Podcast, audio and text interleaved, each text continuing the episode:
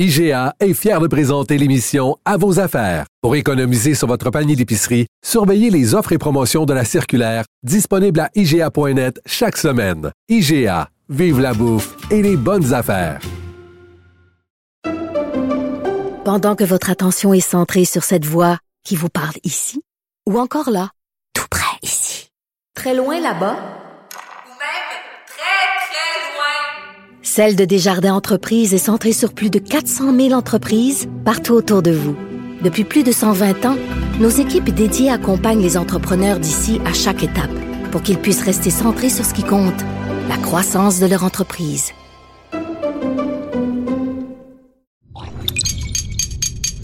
Cube Radio.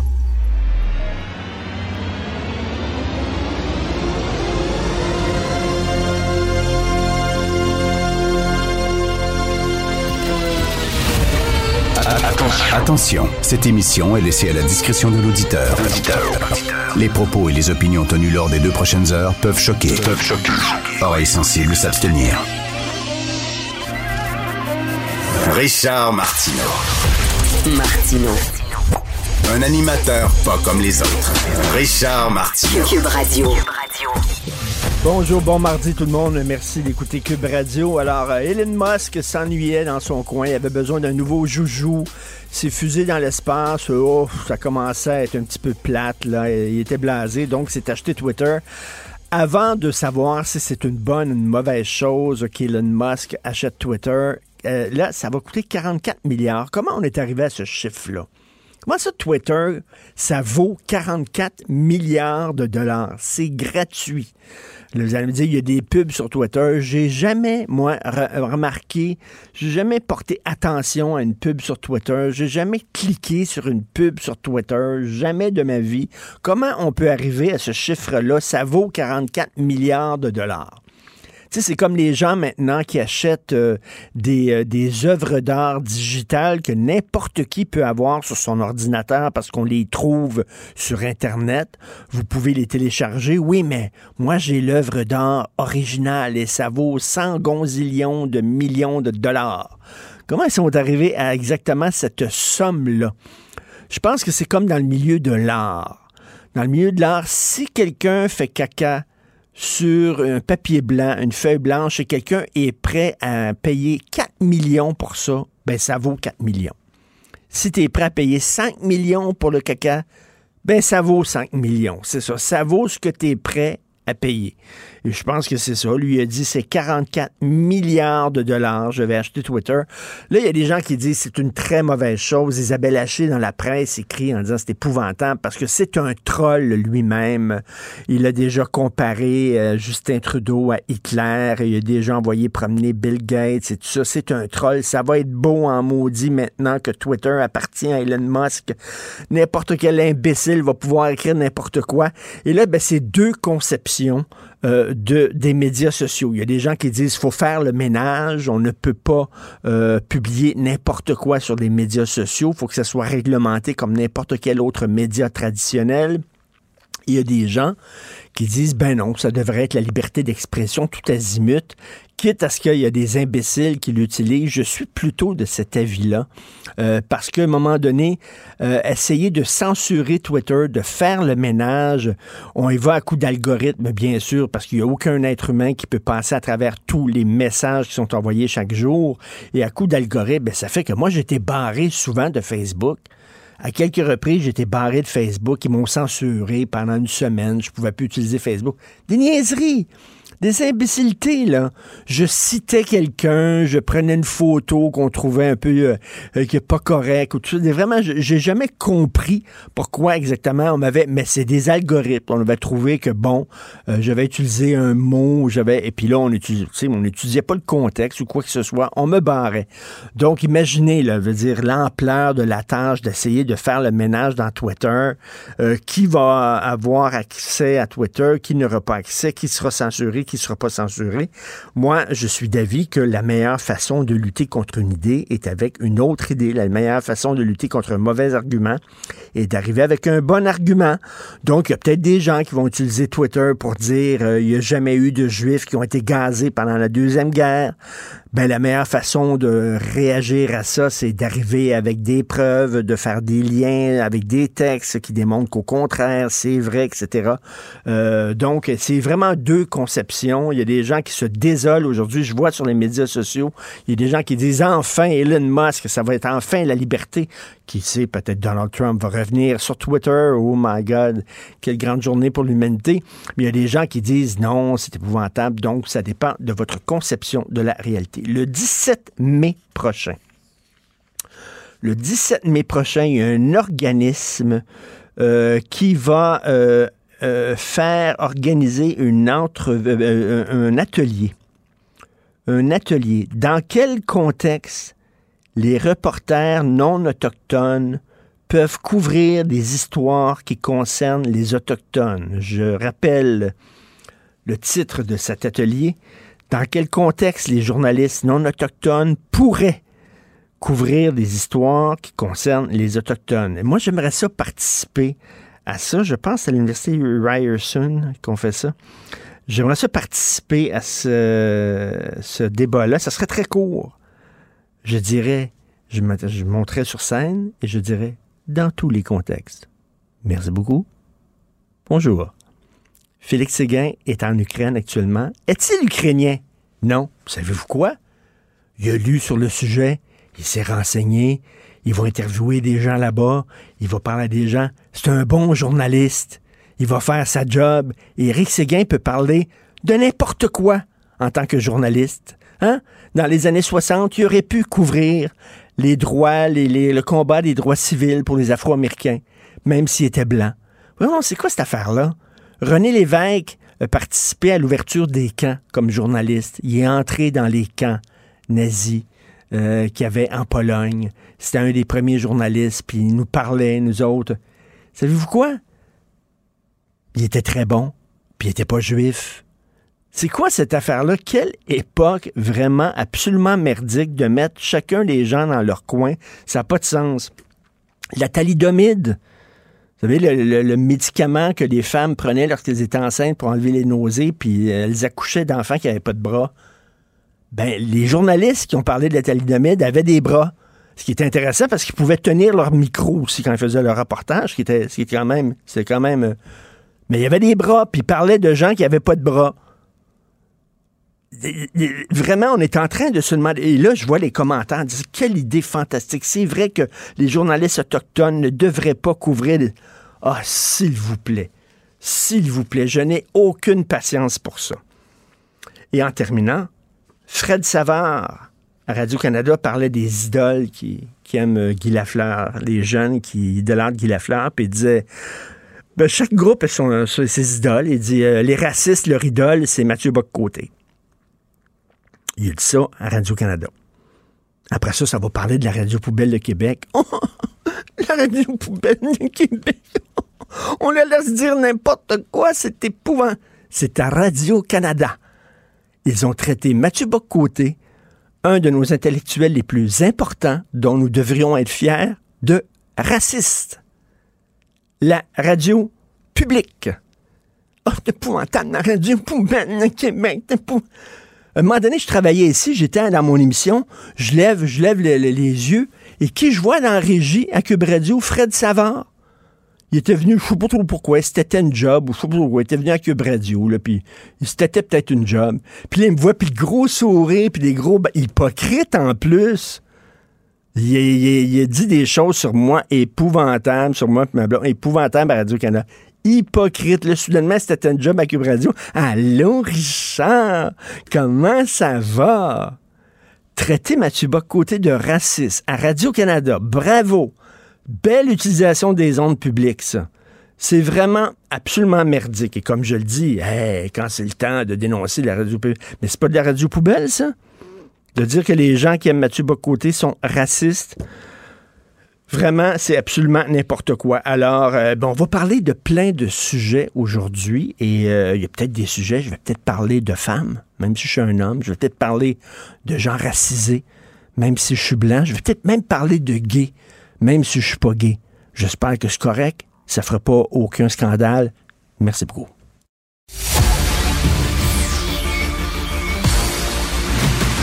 Jean-François Lisée. On va juste dire qu'on est d'accord. Thomas Mulcair. Je te donne 100 raison. La rencontre. C'est vraiment une gaffe majeure. Tu viens de changer de position. Ce qui est bon pour Pitou est bon pour Minou. La rencontre. Lisée. Mulcair. Alors, euh, Jean-François, Elon Musk a acheté Twitter 44 milliards de dollars. Premièrement, est-ce que tu peux me, me, me masser de m'expliquer pourquoi Twitter vaut 44 milliards de dollars? Ben, il ne le vaut pas parce qu'il l'a acheté à ce prix-là et il a eu euh, l'appui unanime finalement du conseil d'administration euh, qui est formé de gens qui ont des actions de Twitter et qui se sont dit Waouh, on pensait jamais avoir ce prix-là pour nos actions. Alors, on va lui vendre euh, le plus vite possible avant qu'il change d'avis ou bien qu'un de ses conseillers financiers lui dise Vous savez, non seulement ça vaut pas ça, mais ça perd d'argent. Ça a perdu 200 millions l'an dernier et l'année précédente, ça a perdu un milliard de dollars. Parce que, comme tu le disais, il n'y a pas assez de monde qui clique sur les pubs. Oui. Les gens viennent sur Twitter, ils payent pas, ils se plaignent, ils chialent, puis ils cliquent pas sur les pubs. Alors, c'est exactement le cas d'un hyper milliardaire, parce que c'est un des hommes, sinon l'homme le plus riche au monde. Puis 44 milliards, ben, ça va pas changer son train de vie. T'sais? Ça va juste pas changer son train de vie. Puis là, il va posséder un des médias les plus influents sur la planète. Est-ce que ça t'inquiète, ça? Ben, ça m'inquiète. Euh, quelle est la, la, la différence? C'est que maintenant que c'est une entreprise privée qui n'est plus en bourse, euh, elle échappe à une série de, de, de, de réglementations, d'obligations de transparence qui fait que ça s'éloigne encore plus de la capacité de l'État de euh, d'avoir des, des, balises euh, des balises raisonnables sur une entreprise qui est maintenant totalement privée. Euh, donc oui, c'est inquiétant ça, à cause de l'impact social et politique d'un instrument comme celui-là. Ça me dérangerait pas, tu sais, s'il achetait un quotidien dans, dans, dans une ville ou une station de télévision euh, mais c'est le caractère global de Twitter comme de Facebook qui font en sorte que euh, l'intérêt public euh, fait en sorte que ces entreprises-là ne devraient pas être sous la coupe d'une seule personne mmh. ou d'un petit groupe de personnes. Thomas. Je m'en sacre de qui est propriétaire de Twitter. Je, je, ça ne peut pas m'être plus égal. Je, tu sais pourquoi? Je n'ai jamais regarder quoi que ce soit sur Twitter.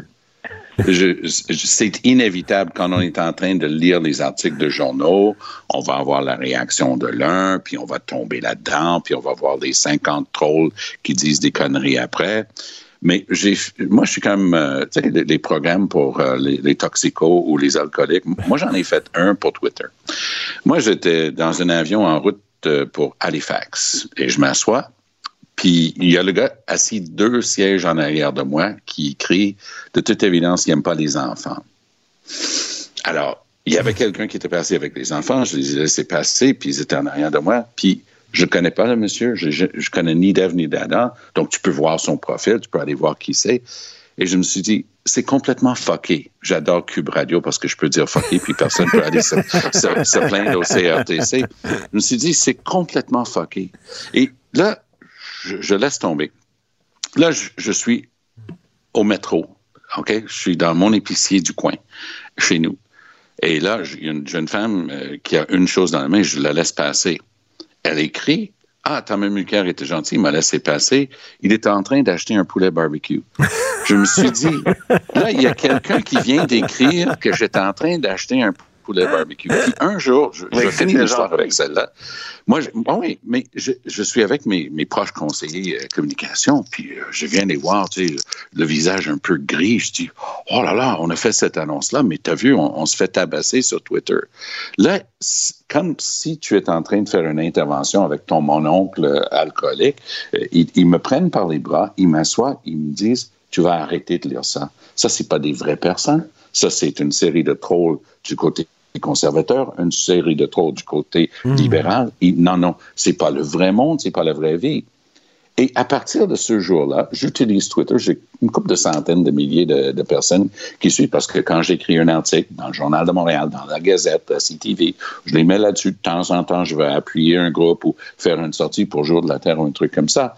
Mais jusqu'à présent, depuis ces jours-là, et ça, ça fait hmm, une dizaine d'années plus, je n'ai pas une seule fois regardé Et- et- ce qui s'écrit sur Twitter Et ni sur Facebook. ne et je m'en t'emportes porte que bien. mieux. Tout à je fait. ne m'en porte que mieux. Jean-François et Thomas, tiens, je vous pose la question des deux, euh, aux deux, mais je vais commencer par Jean-François. Euh, Est-ce que tu es de l'équipe euh, liberté d'expression tout azimut euh, sur les médias sociaux ou non, il faut encadrer, euh, faire le ménage, censurer? Ben, censurer.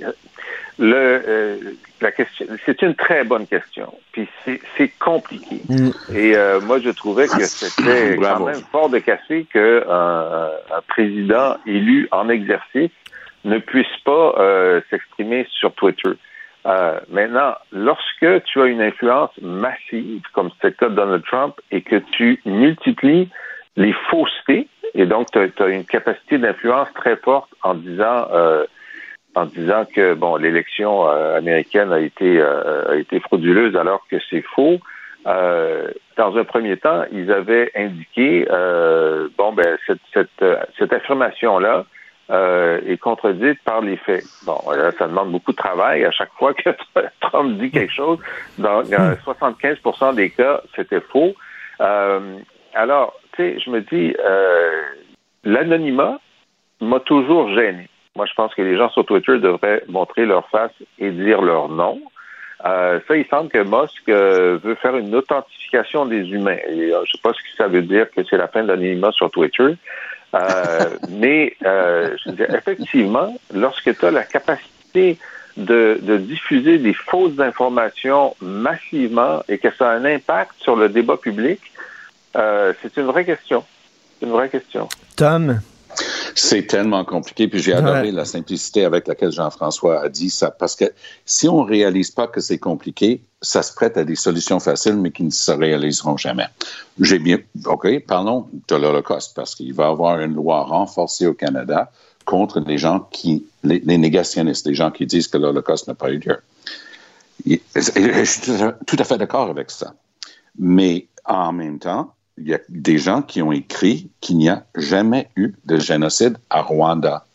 Ben, pourquoi tu peux écrire ça? Hum, hum, hum, et, et- et pas ça? Donc, ça Mm, ouvre mm. toute la question de qui sont, pour l'expression anglaise, c'est gatekeeper. C'est qui la personne qui, qui- c'est qui le portier? Qui laisse rentrer ou non les, les- les gens dans, dans la, la boîte de nuit euh, Twitter ou la boîte de nuit Facebook et ainsi de suite. Moi, un de mes trucs préférés, et j'aime bien l'enseigner, c'est que il y a eu tellement de conspirations, puis des vraies, puis des fausses, mais il y avait une vraie conspiration des compagnies pétrolières bien documentées pour nier l'existence des changements climatiques. Puisque Elon Musk est très écolo, ses voitures électriques sont l'emblème de ça, lui, il veut bannir les gens qui nient les changements climatiques. Moi, je dis, il ne faut pas les bannir. Faut les confronter avec Ben des oui, il faut leur répondre, il faut les, faut, les faut- convaincre. faut discuter. Ben oui, mais, euh, mais parfois c'est très grave. Les changements climatiques, c'est un, un exemple où c'est très grave. Euh, si tu es capable de convaincre assez de gens qu'il faut rien faire. Ça, ça me fait penser au film, pour les gens qui ne l'ont pas vu, le film Don't Look Up, là, avec Leonardo. C'est, c'est un, un bijou Oui. de, de métaphore de la bêtise et de la connerie républicaine américaine en ce moment. Et, et, et c'est, de- regarde pas, la Terre est à la veille de se faire frapper par un météorite. Il faut pas regarder. C'est, c'est pas vrai ce truc-là. Euh, Il faut pas le regarder. Mais avec les changements climatiques ou avec le tabac, les compagnies de tabac poursuivaient les médecins qui osaient dire que les cigarettes causaient le cancer du poumon. Ils les attaquaient en justice, disant que c'était une fausseté. À terme, les compagnies de tabac ont été obligées de payer des dizaines de milliards de dollars de, de dommages et intérêts pour leurs produits qu'ils savaient. Les compagnies pétrolières sont en train d'être poursuivies devant les tribunaux à hauteur de centaines de milliards de dollars pour les dommages qu'ils savaient qu'ils causaient pour les changements climatiques et, ainsi de suite. Mais est-ce que tu bannis des gens de s'exprimer sur le square public? Je pense que la meilleure, la meilleure façon de, de, de, de, de répondre avec des arguments, c'est le débat exactement. Et, des, euh, et, des, faits. Et des faits. Il resterait peu de temps, mais euh, Jean-François Lisée, je sais que tu étais de passage à Paris et écoute, j'ai vu passer sur les médias sociaux, en fait sur la page Facebook de Mathieu Boccoté, une photo de toi dans un restaurant à Paris, aux côtés de Mathieu Boccoté, Carl Bergeron, un intellectuel souverainiste, et deux, trois autres jeunes souverainistes. Est-ce qu'il y a un cabinet souverainiste en exil en France, Jean-François? Ben, c'est que comme il y a des gens qui disent que le PQ va disparaître, on a pensé faire un gouvernement péquiste en exil. Alors, euh, pour l'instant, notre problème, c'est qu'on est juste des hommes blancs. Alors, je sais que Mathieu est très, très préoccupé par l'absence de diversité autour de la table. Et ça prend plus de femmes, ça prend plus de gens de couleur. Alors, si on discutait ensemble de comment faire en sorte de mieux équilibrer le gouvernement en exil. Mais, mais Jean-François, je parlais tantôt de, Fred Savard, une personnalité de la radio de Radio-Canada, qui, qui, a dit sur les ondes de la radio publique euh, Mathieu Bocoté, l'idole des racistes. Tu réagis comment ça? C'est épouvantable. Ben, c'est une bonne question. Alors, on vient d'avoir une discussion sur la liberté ben, d'expression. Est-ce qu'on devrait avoir le droit de dire des conneries, même si ce sont des conneries? Et ça, je dirais à Fred Savard que c'est une connerie absolue, ce qu'il vient de dire à Radio-Canada. Évidemment, Radio-Canada a des standards. Ben oui, c'est pas la même chose. Hein, exactement. Alors donc, les entreprises de presse, qu'elles soient publiques ou privées, peuvent se donner des standards euh, de, de, vérification des faits ou de euh, ou de, de, de, bonne tenue, de savoir-vivre. Euh, et je suis certain que, à l'heure qu'il est, euh, Frédéric Bastien ou d'autres ont déjà envoyé des plaintes à l'ombudsman pour dire que, ce n'était pas, euh, ce n'était pas correct. Alors effectivement, j'ai hâte de voir comment Radio Canada va réagir à ces plaintes-là. Euh, ce n'est pas acceptable. Hmm. Et Tom, tu crois souvent... dans le cadre d'une chronique humoristique. Et Tom, tu crois souvent le faire avec Mathieu à la, à ben joute. C'est toujours extrêmement intéressant. Euh, en, fait, oui. il y a des gens qui me reprochent même de, parler à vous deux. Moi, je me fais reprocher, mais oui, mais pourquoi tu parles avec Martineau? Il a déjà dit oui, il à l'affaire. Ben, je dis, je suis là en train de discuter et de débattre avec lui. Donc, on peut échanger. Puis quand je suis pas d'accord, on se ben Oui, ben c'est intéressant, ça crée des flamèches. Et c'est idem avec euh, Côté. on s'est déjà pogné d'aplomb, là. Ben oui. Si, tu veux... les, débats qu'il a avec euh, Yasmine, euh, je vais te dire une chose. Parfois, c'est mémorable. Mais c'est ça aussi, euh, notre société. Moi, les trucs à l'emporte-pièce comme ça, où, tu dis que lui, il fait plaisir à tel groupe mm. mal, mal famé parce que telle affaire, ben, non, mais c'est que on, est on est rapide à dénoncer, par exemple, les dérapages sur certaines radios privées de Québec, mais c'est drôle, hein? ils ne voient pas la poutre qu'ils ont dans l'œil à Radio Canada. Ben moi, j'ai hâte de voir euh, l'ombudsman parce que je pense que Jean-François a raison. Mais honnêtement, l'ombudsman à Radio Canada, il y a de quoi rouler par terre en train de rire des fois quand on lit leur rapport, parce qu'il n'y a jamais aucun problème. Alors, euh, j'ai bien hâte de le Merci à vous deux. Toujours intéressant de vous parler. Merci, à demain. Bonne journée. IGA est fier de présenter l'émission À vos affaires. Pour économiser sur votre panier d'épicerie, surveillez les offres et promotions de la circulaire disponible à IGA.net chaque semaine. IGA, vive la bouffe et les bonnes affaires. Pendant que votre attention est centrée sur vos urgences du matin, vos réunions d'affaires du midi, votre retour à la maison ou votre emploi du soir, celle de Desjardins Entreprises est centrée sur plus de 400 000 entreprises à toute heure du jour. Grâce à notre connaissance des secteurs d'activité et à notre accompagnement spécialisé, nous aidons les entrepreneurs à relever chaque défi pour qu'ils puissent rester centrés sur ce qui compte, le développement de leur entreprise. Parce qu'en immobilier, pour être à son affaire, suivez les conseils de nos experts. Via Capital, les courtiers immobiliers qu'on aime référer. Bonne écoute. Ben oui, on le sait. Martineau, ça n'a pas de bon sens comme il est bon. Vous écoutez Martineau. Cube Radio. Cube Radio. Cube Radio. En direct à LCN. On joint Richard Martineau à Cube Radio. Salut Richard. Salut Jean-François. L'offre des billets d'avion à 500 dollars pour des destinations euh, au Québec, ce qui est clair, c'est que c'est pas clair. Monsieur Legault, Monsieur Legault, c'est difficile avec l'inflation d'arriver puis de faire euh, déboucler les fins de mois. Moi, Donne-moi te donner un petit cadeau. Tu fais-tu moins de 100 000 piastres? Oui. Un petit 500 piastres. 500 piastres, je te donne à toi. 500 piastres, oui. Est-ce que ma femme peut en avoir? Fais-tu moins de 100 000 piastres? Oui. 500 piastres pour ta femme. Mais on vote pour qui? En octobre? Pour mon oncle Legault. Alors, est-ce que c'est tout, mon oncle François? Est-ce qu'il y a d'autres cadeaux? Ah oui, il y a d'autres cadeaux. Lesquels? Euh, les avions. Tiens, les avions, les avions. Qu'est-ce qu'il y a, les avions? Euh, euh, les avions au Québec, ça va coûter 500 piastres. 500, 500 piastres, c'est vrai, oui. Pour tout le monde? Oui, pour tout le monde. Même sur l'extérieur du Québec? Oui. Non. Euh, euh, oui. Euh, écoute, là, vraiment, c'est- c'est vrai, c'est vraiment. Eh, puis 500 piastres. C'est- mon oncle 500. C'est mon oncle. Évidemment, je Ouais. pense que tout le monde s'entend, on comprend. là, il voulait faire un cadeau rapidement. Il aime ça, faire des Mhm. cadeaux. Alors, on est arrivé avec cette annonce-là. Ça n'était pas bien ficelé. Euh, vraiment, ils ont avancé, ils ont reculé. C'est le cha-cha-cha. Ils sont forts sur le cha-cha-cha ces temps-ci. Hein. Pour le troisième Mhm. lien, c'est le cha-cha-cha. Le tramway, c'est le cha-cha-cha. On recule, on avance, etc. Et là, c'est la même chose. Et là, on se pose des questions. Écoute, euh, est-ce que c'est tous les transporteurs aériens qui vont avoir ça? Le problème, c'est pas seulement le coût du billet, c'est aussi la fréquence des vols. Est-ce qu'il va y avoir un changement pour la fréquence des vols? S'il y a beaucoup de gens qui vont dans une région, est-ce qu'il va y avoir suffisamment de l'auto en, d'auto en location, euh, d'hô- d'hôtels, Ouais. etc.? Il y a beaucoup plus de questions. On se rappelle de ton épisode de l'attente. là. la tente, faut emmener la tente. Écoute, vraiment, là, c'est correct de donner des cadeaux. Là, on sait qu'il y a des élections qui s'en viennent, mais c'est pas subtil pour 5 sous. Il aurait dû un peu ficeler ça. Ils ont l'air un peu fous aujourd'hui avec ça. Je pense que les gens euh, sont assez d'accord avec les critiques que l'opposition amène là-dessus. On dit que le diable est dans les détails, mais les détails, euh, semble qu'on les ait pas encore. Ben ouais, non, non, sors d'argent de. Monopoly, toi, ce matin. Oui. Hey, il y a un record de plaintes à l'Office euh, québécois de la langue française.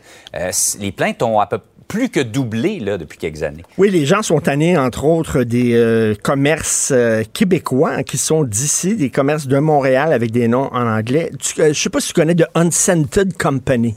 The Unscented Company, ils font des shampoings, ils font des savons. C'est une entreprise de Montréal.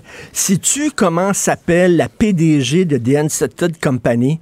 Annie Rouleau. Je dis, Tu peux pas avoir plus québécois. C'est pas, pas Annie Rouleau. Annie Ah, Rouleau. C'est ça. Et elle a nommé ça, son entreprise de compagnie. Pourquoi? Ça va être hot chez les anglophones. Écoute, tout ce qui est parfum, tout ce qui est truc qui sent bon et tout ça, la France est devenue le pays phare de ça. Avec quoi? Christian Dior, Yves Saint Laurent, Chanel. Ouais. OK, ils ont, tous les anglophones ont réussi à prononcer ces noms-là. Là, on est en train de dire on veut une autoroute avec euh, le nom de Guy Lafleur. Parfait, ben oui, tout le monde est d'accord. Moi, je veux une place publique qui s'appelle Bob Gratton. Je veux ça, là. À Montréal, là, la place publique Bob Gratton, avec une statue, parce que nous autres, les Américains, ils l'ont, l'enfant. On va donner des noms anglais. Écoute, là, regarde Ikea. Voici des noms de meubles de chez Ikea. Kopang, Shangzan, Karnik. C'est vrai. Tu sais, là, quand, quand je monte des meubles Ikea, c'est ce que je crie Karnik. OK, après ça. deux heures, là. Et chez Ikea, on- euh, tu peux manger des petites boulettes. C'est pas des ragoûts de pâte de cochon que chez Ikea. C'est des petites boulettes. Pourquoi? C'est une entreprise suédoise. Puis en Suède, on mange des petites boulettes. Alors, c'est ça qu'ils ont fait. Ça. Alors, c'est quoi de- d'essayer de donner à tout prix des noms anglophones? Quand c'est des grandes chaînes, c'est correct, on peut comprendre. Mais que des entrepreneurs francophones. Écoute, il y a un vice-président de CN, un vice-président francophone qui a fait une présentation en anglais seulement. Je veux une place Bob Gratton. Il est temps. On la mérite, cette place-là. À Montréal. J'imagine serait- l'aménagement de la place Bob Gratton. Ah ça, oui. ce serait quelque chose. Bob Hey, Gra- juste pour terminer Gratton. là-dessus, Bob Richard. Gratton. Oui, Bob Grayton. Juste pour terminer là-dessus, une des plus grandes gloires du Québec n'a pas traduit son nom. C'est le Cirque du Soleil. C'est pas Circus of the Sun. Ben non, le Cirque du Soleil. Partout dans le monde, les gens euh, prononcent le Cirque du Soleil. Ben oui, puis ça donne un côté chic aussi. Il y a un côté chic. quand tu es dans le savon, puis le parfum, puis tout ça, voyons donc, c'est des francs. Tu sais, de Unscented Company. En tout cas. Ouais. Bon, on se parle pour les plans de la place Bob Graton. pièces, pièces, pièces, Salut. IGA est fier de présenter l'émission À vos affaires. Pour économiser sur votre panier d'épicerie, surveillez les offres et promotions de la circulaire disponible à IGA.net chaque semaine. IGA, vive la bouffe et les bonnes affaires. Pendant que votre attention est centrée sur vos urgences du matin, vos réunions d'affaires du midi, votre retour à la maison ou votre emploi du soir, celle de Desjardins Entreprises est centrée sur plus de 400 000 entreprises à toute heure du jour. Grâce à notre connaissance des secteurs d'activité et à notre accompagnement spécialisé, nous aidons les entrepreneurs à relever chaque défi pour qu'ils puissent rester centrés sur ce qui compte, le développement de leur entreprise. Parce qu'en immobilier, faut être à son affaire. Suivez les conseils de nos experts. Via Capital, les courtiers immobiliers qu'on aime référer. Bonne écoute. Si c'est vrai qu'on aime autant qu'on déteste, Martineau, c'est sûrement l'animateur le plus aimé au Québec. Vous écoutez Martino Cube Radio. Vous devez absolument lire dans le journal 24 heures. Si vous n'avez pas le journal papier, allez sur le site internet, euh, site internet du journal. Il y a un, texte absolument passionnant de Jules Falardeau. Jules Falardeau, vous le connaissez, les producteurs de contenu à 24 heures, il est réalisateur, il est auteur. Et là, il présente un texte intitulé Soldats d'Hitler à 17 ans, les mémoires d'Adalbert Lallier, enrôlé de force dans la SS. C'est une entrevue avec un homme d'origine hongroise qui vit maintenant dans les cantons de l'Est et qui a été justement enrôlé de force à 17 ans dans les SS. Jules Falardeau l'a retrouvé, je ne sais pas comment, mais vous devez absolument lire cette entrevue-là. Bonjour Jules Falardeau. Bonjour Richard. Euh, quel personnage incroyable. Premièrement, comment tu es entré en contact avec ce gars-là? Eh ben, c'est qu'en fait, c'est pendant le, le premier confinement, on ne on devait pas bouger d'une région à l'autre. Et puis là, je cherchais des sujets dans la région des cantons de l'Est. un ami m'a mis euh, sur ce sujet-là. Puis j'ai découvert qu'il avait fait une entrevue euh, avec Isabelle Craig, une entrevue radio absolument passionnante. Puis j'ai découvert ça un documentaire d'un de ses anciens étudiants et puis, euh, Isabelle Craig m'a mis en contact. À partir de là, on est allé le rencontrer pour faire une entrevue euh, de plus de trois heures. Donc, écoute, enroulé euh, de force à 17 ans, et j'imagine que ça lui fait du bien de parler de ça parce qu'il y, a des, y a remords, il y a des problèmes de, conscience, cet homme-là. Ben, en fait, c'est qu'il y a, y a une quête de rédemption à un certain moment de sa vie parce que euh, ben, en fait, c'est vous regarderez la vidéo qui est euh, l'entrevue ponctuée de narration et de, de, de, segments d'animation qui expliquent certains euh, événements, mais c'est qu'à un certain moment de sa vie, il était spécialiste en, en questions bancaires et s'est retrouvé en République tchèque.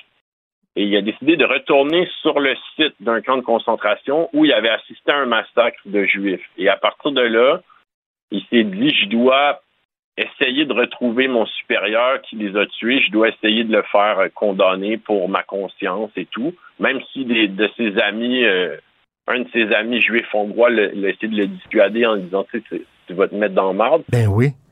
Et puis, euh, il a décidé de le faire quand même et il a, il a, trouvé un, il a engagé un chasseur de nazis américain qui a retrouvé son supérieur et ils sont allés en procès. Donc, il est allé témoigner contre lui en Allemagne des presque 50 ans après les faits.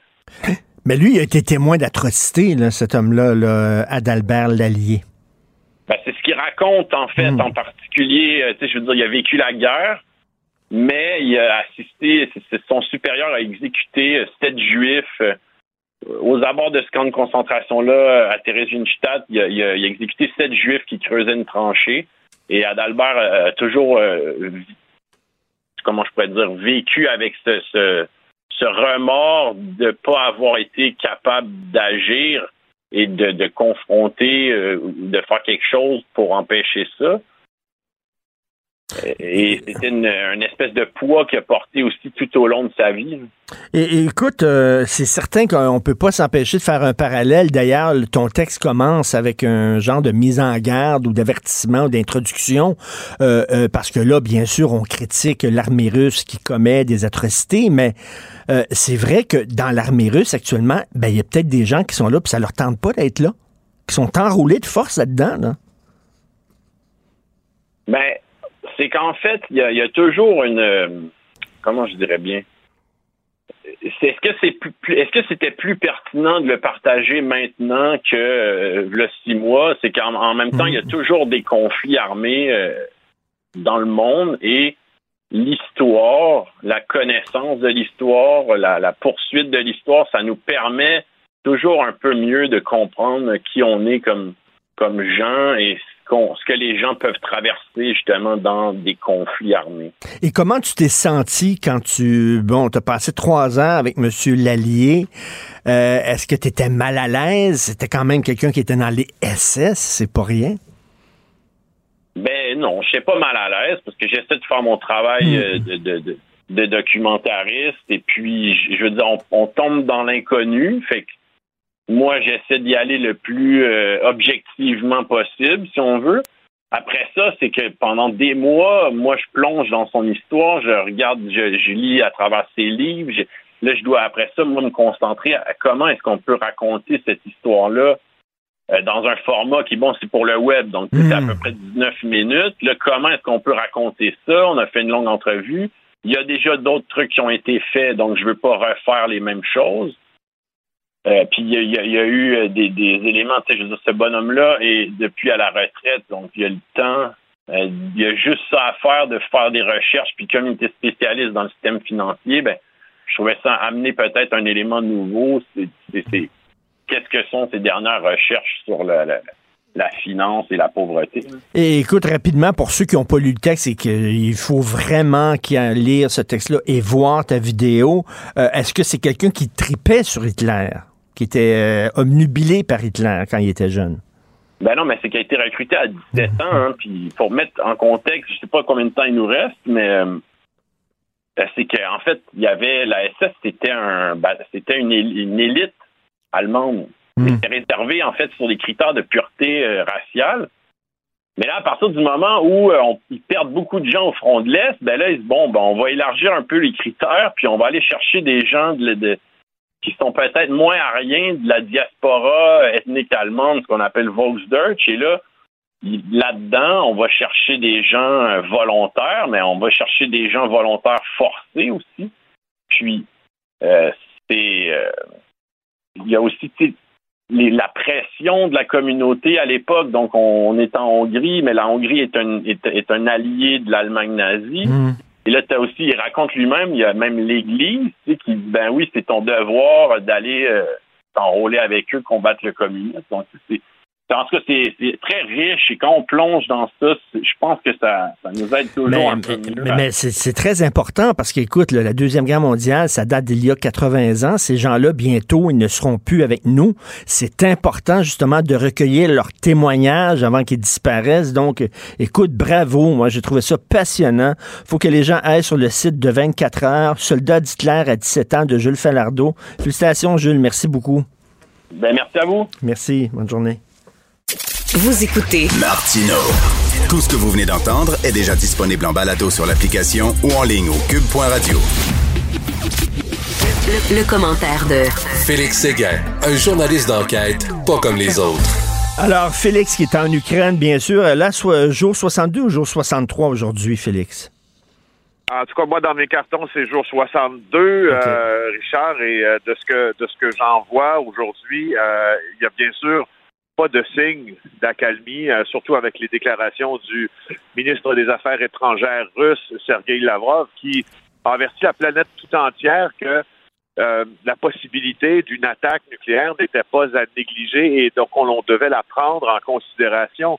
J'imagine ces mots prononcés hmm. dans euh, la bouche du premier diplomate russe. Ils sont assez lourds de sens, bien que la guerre soit aussi une guerre de mots. Euh, je me trouve présentement à la porte nord de Kiev. On est arrivé par train, Richard, un train de nuit là, qui nous a amenés pour un trajet de 9 heures de Lviv à Kiev, donc de l'ouest du pays jusqu'à la capitale.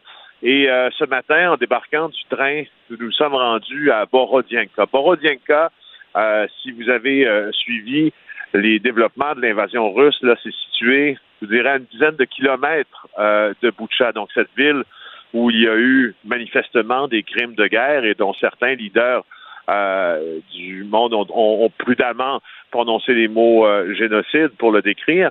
Euh, nous sommes rendus donc à Borodienka, qui est tout près, et à Borodienka aussi, selon le président Zelensky, mais pas que lui, il y a eu des exactions commises à l'endroit des populations civiles. Écoute, Richard, il y avait, avant les, les attaques russes, il y avait à Borodienka 12 000 habitants. Il en a maintenant, il y en a maintenant 2 000. Puis je suis allé tantôt. Écoutez, hmm. comment décrire cette, macabre, euh, cette, sinistre, sinistre trajet euh, de la porte de Kiev jusqu'à Borodienka. Euh, je vous dirais, un immeuble sur deux, ce serait trop, mais, mais, mais sur certains tronçons de route, là, un immeuble sur deux ont été pulvérisés ah par soit des obus russes ou des attaques aériennes russes. et à Borodienka, ce que j'ai vu, c'est des gens qui tentaient de commencer à retourner chez eux. Sauf qu'il y a environ 200 personnes qui sont soit mortes euh, euh, attachées les mains dans le dos, fusillées, soit mortes sous les décombres. Et ça devient un, peu cet autre symbole en banlieue de Kiev de euh, des exactions commises par les Russes. On a parlé, et vous allez voir un peu plus tard d'ailleurs sur TVA Nouvelles, vous allez voir qu'on a fait une entrevue avec un médecin qui imagine la chose. Ce médecin-là, euh, était euh, chef d'un hôpital du Donbass au cours des dernières années, euh, notamment depuis 2014 en fait, depuis que les premières attaques russes ont commencé dans cette région d'Ukraine à l'est. Et en charge de cet hôpital, ensuite, il est transféré, il est décoré de la médaille d'honneur par le président Zelensky et envoyé, envoyé à Borodienka. Donc, il connaît l'horreur dans le Donbass. On l'envoie à Borodienka. Et là, ce qu'il nous dit, c'est que la prochaine chose que je me rends compte après ce transfert, c'est qu'encore une fois, mes enfants, ma famille, mes concitoyens étaient pris pour cible et étaient tués. L'hôpital de Borodienka, hmm. présentement, ben pas présentement, mais au cours des derniers jours, était non opérationnel euh, parce que le personnel soignant a dû s'abriter euh, au sous-sol de l'établissement que nous avons visité d'ailleurs. Mais euh, au cours des dernières heures, il a été capable de remettre en fonction certaines unités vitales euh, du centre hospitalier, dont la néonatalité, puis les salles d'opération aussi pour les, traumas importants, les traumas physiques. Et, c'est un, mon Dieu, cette personne-là que j'ai rencontrée euh, est un homme, bien sûr, un homme marqué, mais tu sais, des fois, tu en as fait des tonnes d'entrevues, Richard, quand tu vois quelqu'un qui est devant toi et qui mesure toutes ses paroles et hmm. que l'air que son visage affiche te dit qu'il est traumatisé. C'est le chef soignant et ce qu'il dit, il dit que ça va prendre le pouvoir de la planète tout entière pour arrêter Vladimir Poutine qu'il traite ouvertement de fasciste.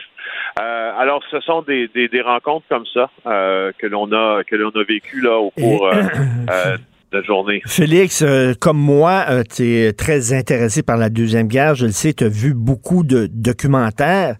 Et là, tu es là, tu es en Europe. C'est une guerre qu'il y a sur le territoire européen. La première fois, la première guerre d'invasion comme ça depuis la Deuxième Guerre, et tu vois les, les bâtiments qui sont démolis, tout ça. Ça doit être surréaliste. Là. tu euh, ça fait quelques affectations en pays de conflit euh, que j'ai eu la chance ou la malchance, dépendamment de comment on peut voir ça, de vivre. Mais c'est la première affectation dans un pays qui, selon les normes mondiales, n'est pas un pays exemple du tiers-monde. est un pays, comme tu le dis, l'Ukraine est un pays développé, l'Ukraine est un pays d'Europe. L'Ukraine voulait être un pays euh, faisant partie du traité de l'Atlantique Nord et, euh, ce qui, je te dirais, ce qui clash un peu, pardonne-moi l'expression, euh, c'est cette, mon cette allée de dévastation sur des immeubles tout à fait neufs, tu vois, des mmh. immeubles qu'on pourrait voir. D'ailleurs, le paysage, euh, tu sais, hein, le paysage ukrainien, en, enfin en bordure de, de, de, Kiev et de Lviv, ressemble énormément, et ça s'y méprendre, Richard, à, à, nos paysages au Québec à ce temps-ci de l'année. Je, te, je te le garantis, là, je pourrais facilement, facilement me croire euh, à quelque part en Montérégie, là, facilement. Et sauf que tu vois, c'est des lavotos, l'équivalent de nos dépanneurs, des épiceries qui sont complètement éventrées par des tirs d'obus. Tu vois des obus, d'ailleurs, des vieux obus russes euh, qui, qui, qui, datent d'époque de la guerre froide, qui, euh, qui n'ont pas encore explosé. Il faut faire très attention où l'on marche. Euh, le terrain est encore Ah, oui. miné. Puis là où je me trouve devant moi, je les ai devant moi quand je te parle, il y a, il y a devant moi des, des soldats volontaires, ben, des volontaires, mais aussi encadrés par des soldats russes qui sont toujours dans les tranchées au bord de Kiev, craignant une autre attaque russe. Alors, effectivement, ça appartient pas au monde réel, on dirait, toute cette, description. Et la question à 100 000 bien sûr, c'est, là, tu le dis d'entrée de jeu, la menace nucléaire. On a ressorti la carte de la menace nucléaire en Russie. Euh, est-ce que c'est, euh, est-ce que c'est euh, du bluff? Ou c'est vrai? C'est ça la question. Euh, les, gens doivent se la poser en Ukraine en disant ben c'est-tu, du bluff? Ils, font ça parce qu'ils veulent pas que l'Occident euh, s'implique? Ou alors ils sont, sont fous de même? Ben, écoutez, euh, je, sais que la, réponse est venue du ministère des Affaires étrangères ukrainien, là, qui, justement appelle, appelle au bluff dans le cas de- des déclarations du ministre des Affaires étrangères, Sergei Lavrov. Euh, voyons, voyons, euh, l'arme nucléaire intermédiaire, c'est pas, pas le premier expert là, pas le premier expert qui dit que, c'est une réelle possibilité, donc une arme nucléaire qui pourrait faire des, des dommages importants mais géographiquement limités. Alors, euh, alors c'est c'est là où on en est, euh, Richard, aujourd'hui. En tout cas, euh, c'est, ils doivent se sentir vraiment isolés, abandonnés par l'Occident, euh, parce que 62 jours en guerre, et comme tu dis, c'est loin de se terminer.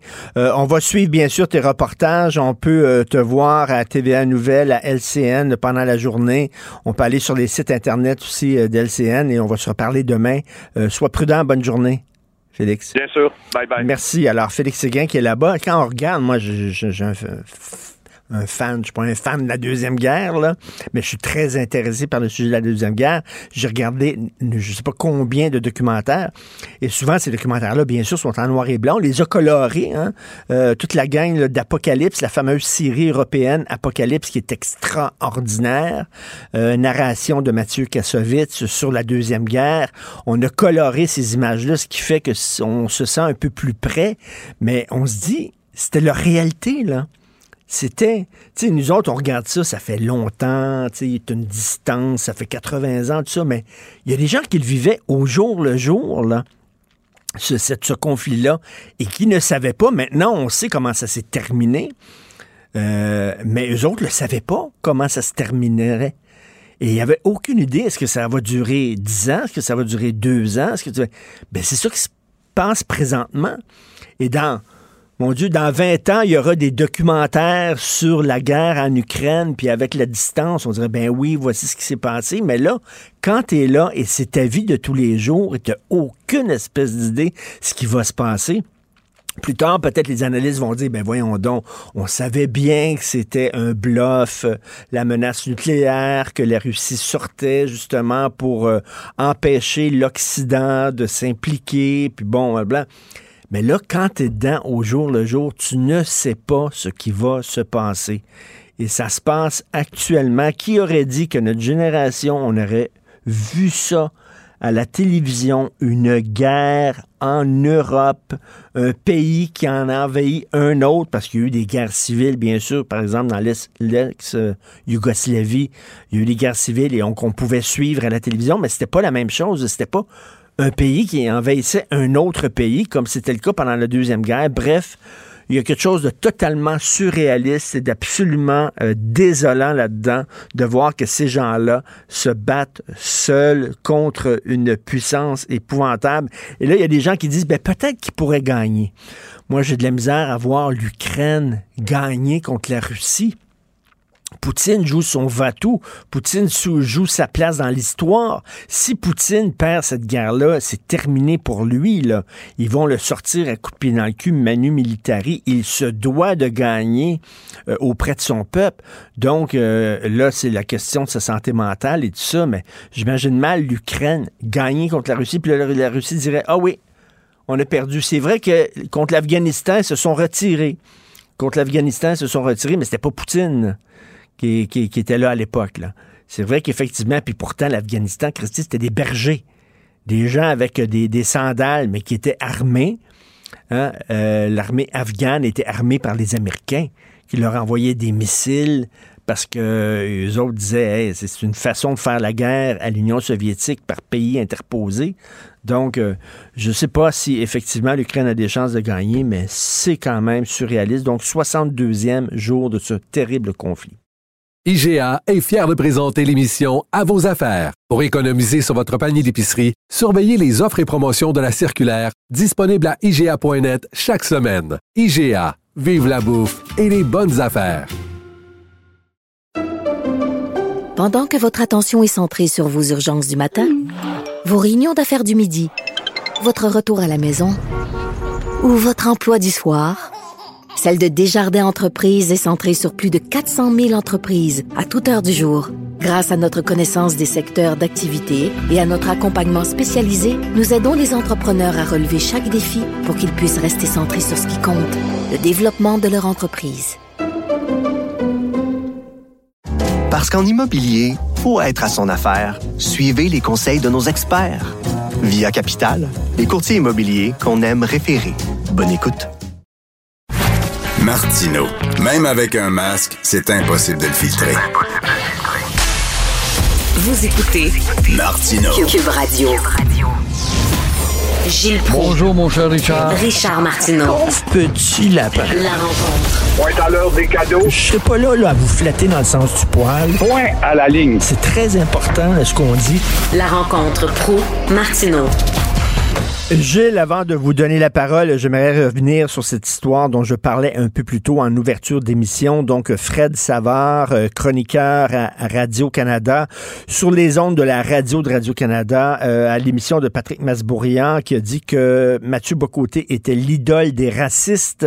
Euh, Patrick Masbourian, ce matin, s'est excusé pour les propos tenus par son chroniqueur. Je ne sais pas si Fred Savard lui-même a présenté ses excuses sur les médias sociaux, mais est-ce que c'est absolument répugnant? Et est-ce que ces gens-là savent, premièrement, que Mathieu, il est absolument pas raciste du tout? Et savez-vous que Mathieu Bocoté, il est avec une fille depuis de nombreuses années qui est d'origine marocaine. Et les gens de Radio-Canada le savent fort bien, étant donné qu'ils ont travaillé avec pendant des années. Ils l'ont côtoyé, entre autres, à l'émission du matin pendant des années. C'est récent qu'elle ne travaille plus là parce que maintenant, elle est avec Mathieu à Paris d'origine Comment on peut dire ça? Et Gilles, dès que, mettons, on dit peut-être qu'il faudrait baisser le taux d'immigration parce que peut-être qu'on en reçoit trop pour nos capacités d'accueil, ou euh, lorsqu'on critique, je sais pas, mettons le voile islamique en disant que c'est un, c'est une preuve de domination euh, de la femme on se fait traiter de raciste. Il y a quand même un Christy de bout. Puis sur les ondes de Radio-Canada, Gilles. Notre radio a plus d'un milliard et demi, deux milliards de nos deniers le wokisme est devenu la culture. S'il y a une entreprise qui pratique la censure, l'autocensure, qui est à l'enseigne de justement la rectitude, point de salut en dehors de la rectitude, c'est bien Radio-Canada. Mais évidemment, il ne faut pas compter sur Trudeau et les officines du fédéral pour dire ben, ça nous coûte cher, après tout, il faudrait peut-être dresser ça, faire en sorte que la diversité d'opinion s'exprime. Euh, moi-même, j'ai été victime de censure à deux ou trois reprises avec Alain Gravel, un de mes amis en passant, toi-même tu l'as été. Mhm. Alors, ça te prouve comment est-ce que cet office de propagande continue sans être contesté. Dire que Mathieu Boccoté est un raciste, moi je suis aussi bien de te dire tout de suite, c'est un martien, il est au-dessus du racisme, il est très loin du racisme. C'est un gars honnête, je le disais encore ce matin, il spécifiait dans son analyse qu'il fallait pas traiter Marine Le Pen, alors là on va l'étiqueter d'extrême droite, ben mais plutôt de droite tout simplement. Tu n'as pas le droit de nuancer intelligemment avec ces dictateurs de la pensée unique qu'ils nous imposent et réussissent fort bien. Exactement, vous avez raison, parce qu'il ne dit pas qu'elle est d'extrême droite. Soudainement, il passe pour un, un soupeau de l'extrême droite. En tout cas, c'est vraiment euh, odieux et de la part de, de, gens qui ne cessent de, de condamner les dérapages de la radio de Québec en disant c'est la radio poubelle, mais je m'excuse, mais ce que j'ai entendu à Radio-Canada, ce n'était pas très édifiant. On parle... Le dénommé, avoir un coup de bâton sur le bout des doigts? Entre toi puis moi, par la boîte à beurre, là? Je sais mm-hmm. vraiment pas. Aucune idée. Euh, à, l'émission euh, Enquête à Radio-Canada, ils ont fait tout un reportage sur moi en me traitant de raciste parce que j'étais contre les islamistes, pas contre les musulmans, Gilles. Les islamistes, les gens qui forcent leurs jeunes filles de 8 ans, de 9 ans à porter le voile parce qu'il faut qu'elles cachent leurs cheveux, parce qu'il ne faut pas qu'elles aient une sexualité. C'est épouvantable, c'est normal de dénoncer ça. Non, ils ont dit que j'étais raciste. À Radio-Canada. Dans le fond, tu dénonçais les excès. Ben mais oui. ils tiennent pas compte de ça. Ben Alors, ça fait pas sensation. Ça démontre pas, justement, la bonne route à suivre. Alors, on va dire que tu es un raciste parce que tu t'en es pris aux excès. Mais ça, je l'entends pas, les excès. Tu t'es donc pris à la communauté musulmane. Ben oui. Tu es un raciste automatiquement. Je le sais, s'il y a un gars qui subit ça, c'est bien moi. Ben Puis bien d'autres toute grande gueule à la radio qui exprime une liberté de penser des libres penseurs, ça n'existe pas. Il faut pas que ça n'existe. Gilles, on va parler de français. Euh, il y a une entreprise euh, qui, au, à Montréal, basée à Montréal, de Montréal, de Unscented Company, Gilles. Ils vendent des shampoings, ils vendent des savons. Savez-vous quel est le nom de la PDG de The Unscented Company? Elle s'appelle Annie Rouleau. Annie Rouleau. Puis Elle, a, elle a baptisé son entreprise de Unscented Company parce que ça va pogner aux États-Unis. Oui, mais que fait l'Office? C'est là que l'Office manque. Euh, c'est bien beau ces maudits colonisés-là qui s'imaginent s'ils ne donnent pas un nom anglais à leur entreprise, ils vont crever de faim. Alors, c'en est ainsi pour euh, euh, le pub Church Avenue, puis le bumper to bumper dont je t'ai parlé, le, le, le Verdun Beach, puis envoyé donc à l'ouest. Alors, comment se fait-il que l'Office. Alors, vous allez passer. Puis, que fait la ricaneuse avec euh, la charmeuse de serpent, Louise Jarel? S'il y a une femme qui est capable d'endormir un régiment complet, c'est bien Louise Jarel. Moi, je n'ai eu assez d'expérience avec elle. En échange, m'apercevoir qu'avec sa petite voix douce, pas t'endormir, une armée au complet n'a jamais rien faire. Que fait-elle? Que font les gens de la municipalité qui sont dotés d'un organisme? Quand un mot dictateur va demander un permis à la ville pour ouvrir un commerce? Il n'y a pas un service de dire, ben écoute, tu ne devrais pas plutôt euh, appeler ça la plage Verdun plutôt que Verdun Ben oui, mais Gilles, comment ça en amont, effectivement? Vous avez tout à fait raison. Quand on fait, mettons, une demande, là, on arrive, moi j'ai une entreprise, puis là, on envoie le nom de notre entreprise, puis les autres, ils vérifient s'il y a une autre entreprise avec le même nom. Ils vérifient ça. Mais pourquoi, justement, c'est pas là où on dit, ben pourquoi vous avez un nom d'entreprise en anglais, vous n'avez pas le droit. Vous devez donner un nom d'entreprise en français. Ben non, on fait pas ça? pas capable au moins offrir un équivalent à tout anglicisme, tout mot anglais, il y a un mot français, il y a une, alternat une alternative, une alternative, pardon. Alors, je comprends pas. Puis là, quand l'Office dit, on a eu beaucoup plus de plaintes, l'Office, l'inerte Office de la langue française, wow, oui, mais j'en ai dit, puis après, ils ont eu 6310 plaintes par rapport à 4136 en 2013. Bon, tant mieux, mais ça change quoi? Et là, ils disent, ben, c'est la langue de service qui est plus souvent bafouée. Alors là, la loi 96 va venir s'attaquer aux entreprises de 25 employés à 49. Mais le problème est bien pire que ça. C'est de 0 à 25. Penses-tu, quand tu descends de l'avion tu as une job chez McDonald's à Ville-la-Salle, ou pas une maudite tête plate parle français. Je te dis ça, c'est moi qui l'ai prouvé.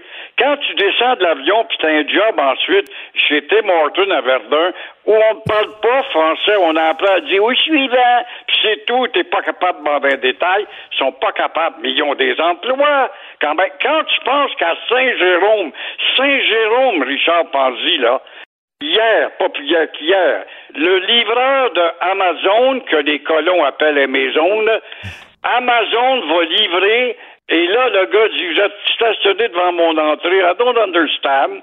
Le gars débarque de l'avion, il a déjà une job le lendemain. C'est pas des maudites farces.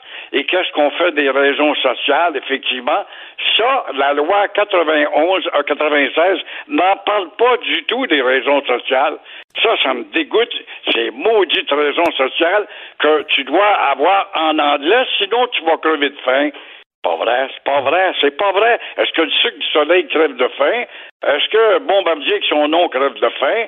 Est-ce que combien d'autres noms qui sont français crèvent de faim? Voyons donc.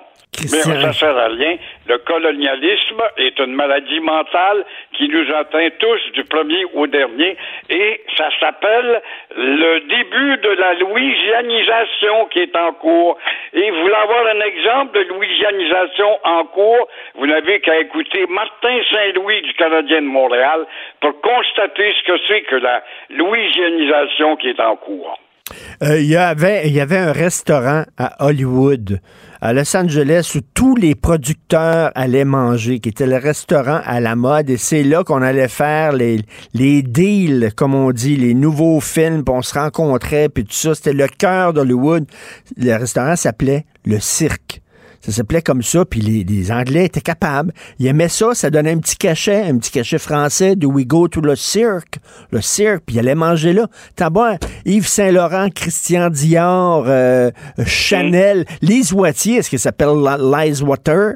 Lise Water, son entreprise s'appelle Lise Wattier. Ben oui. Ben voyons. Ben, elle a percé. Et euh, oui, puis Balmain, puis combien d'autres, mais on ne veut pas, c'est cette maudite mode, et la France est la leader là-dedans aussi, il faut pas l'oublier. Avec Macron, ça ne préoccupe pas. As entendu Macron faire un discours pour louanger la fermeté de l'agence de la francophonie? Jamais de la vie. Alors, qu'est-ce que tu veux? Et, comment ça se fait, euh, et comment ça se fait l'Office québécois de la langue française, on en parle souvent, fonctionne à partir de plaintes. Si on ne porte pas plainte, ils iront pas euh, voir euh, le commerçant. Mais ça devrait pas être comme ça, ça devrait être proactif. Ils devraient, eux autres, ils sont rendus à 300 là, personnes qui travaillent à l'Office québécois. ils devraient se promener en auto. Puis là, ben, là il envoie un. Le... qui ratisse, par rapport à ça, oui. si un gars qui a porté des plaintes, c'est bien moi.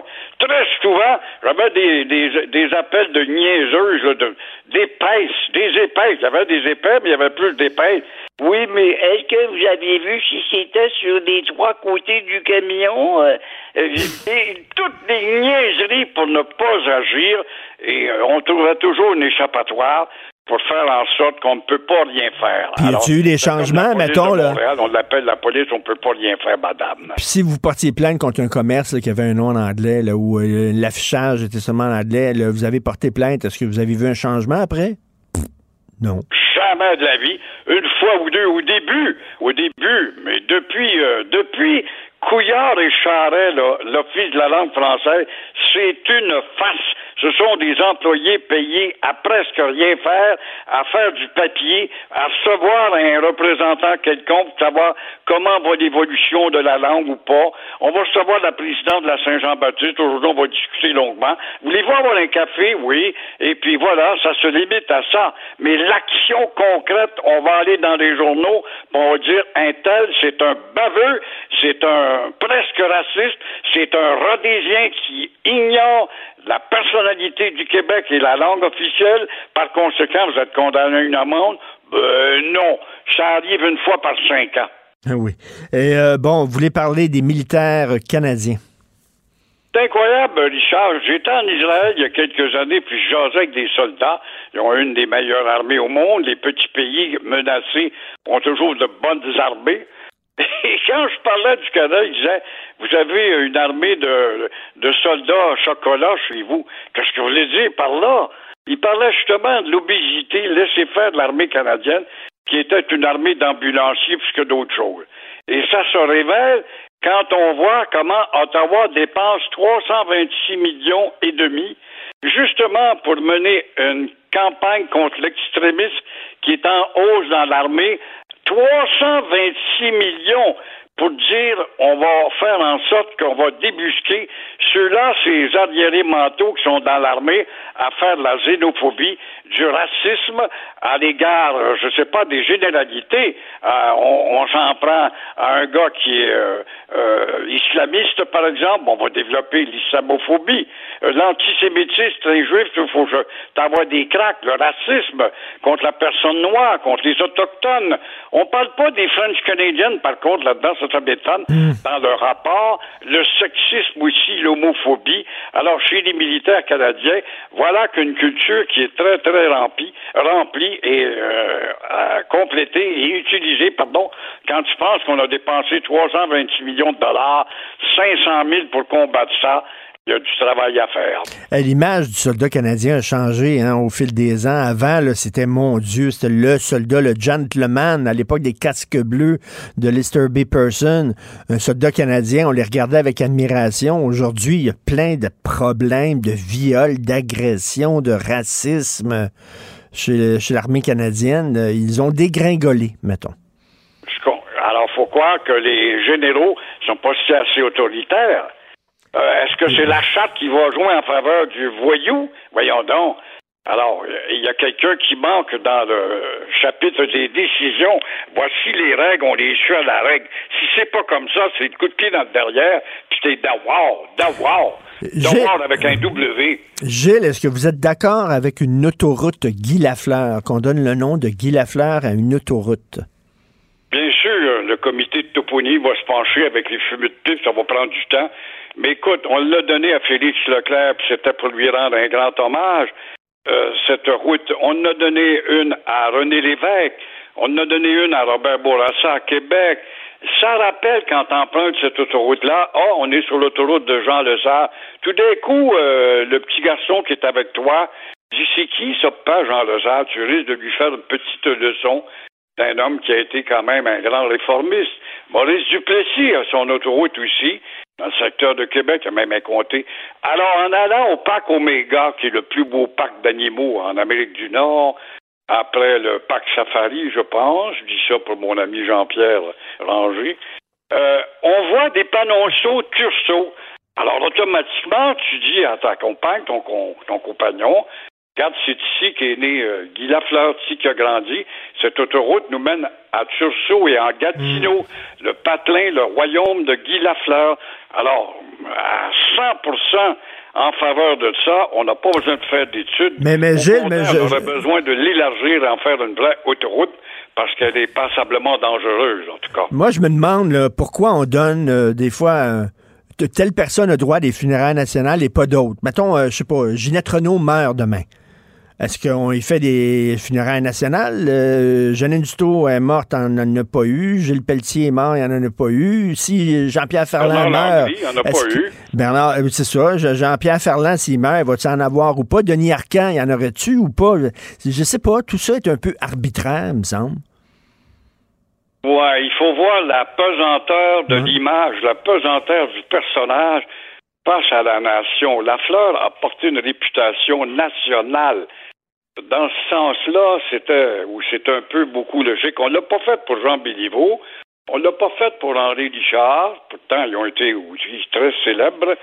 Et euh, la distinction, je pense, porte sur le fait que l'envergure du personnage a été euh, intimement identifiée à la nation au complet. Ben, merci beaucoup. Je pense que c'est un peu ça qui fait que on choisit entre une funéraille euh, nationale ou une autre grandiose. Il y, a, tout le temps aussi, il y a quand même un élément peut-être d'arbitraire ou de subjectivité là-dedans. Euh, parce qu'il y a des gens qui diraient, mettons, Denis Arcand, il a gagné un Oscar, il est important pour le cinéma québécois, mais je ne pense pas qu'il y aurait des funérailles nationales comme Guy Lafleur, par exemple, parce que peut-être euh, l'émotion est moins là. Merci beaucoup, Gilles. On se reparle demain. Bonne journée. À demain. Au revoir. L'émission de Richard Martineau est aussi un balado. Écoutez au moment qui vous convient en vous rendant sur l'application ou le site cube.radio.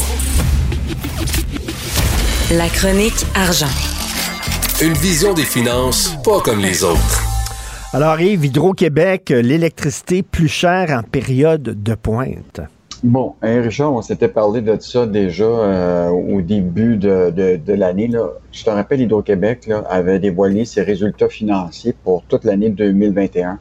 Écoute, c'était des profits de 3,5 milliards et il avait versé en dividendes au gouvernement du Québec 2,7 milliards. Et lors de cette, euh, de cette prestation-là de, de tous les résultats financiers d'Hydro-Québec, il avait dit, d'ici les sept prochaines années, là, la, la demande pour l'électricité va dépasser 12% Là, ils disent, là, on va pas construire des nouveaux barrages, on va se concentrer là, sur les énergies renouvelables, les parcs éoliens.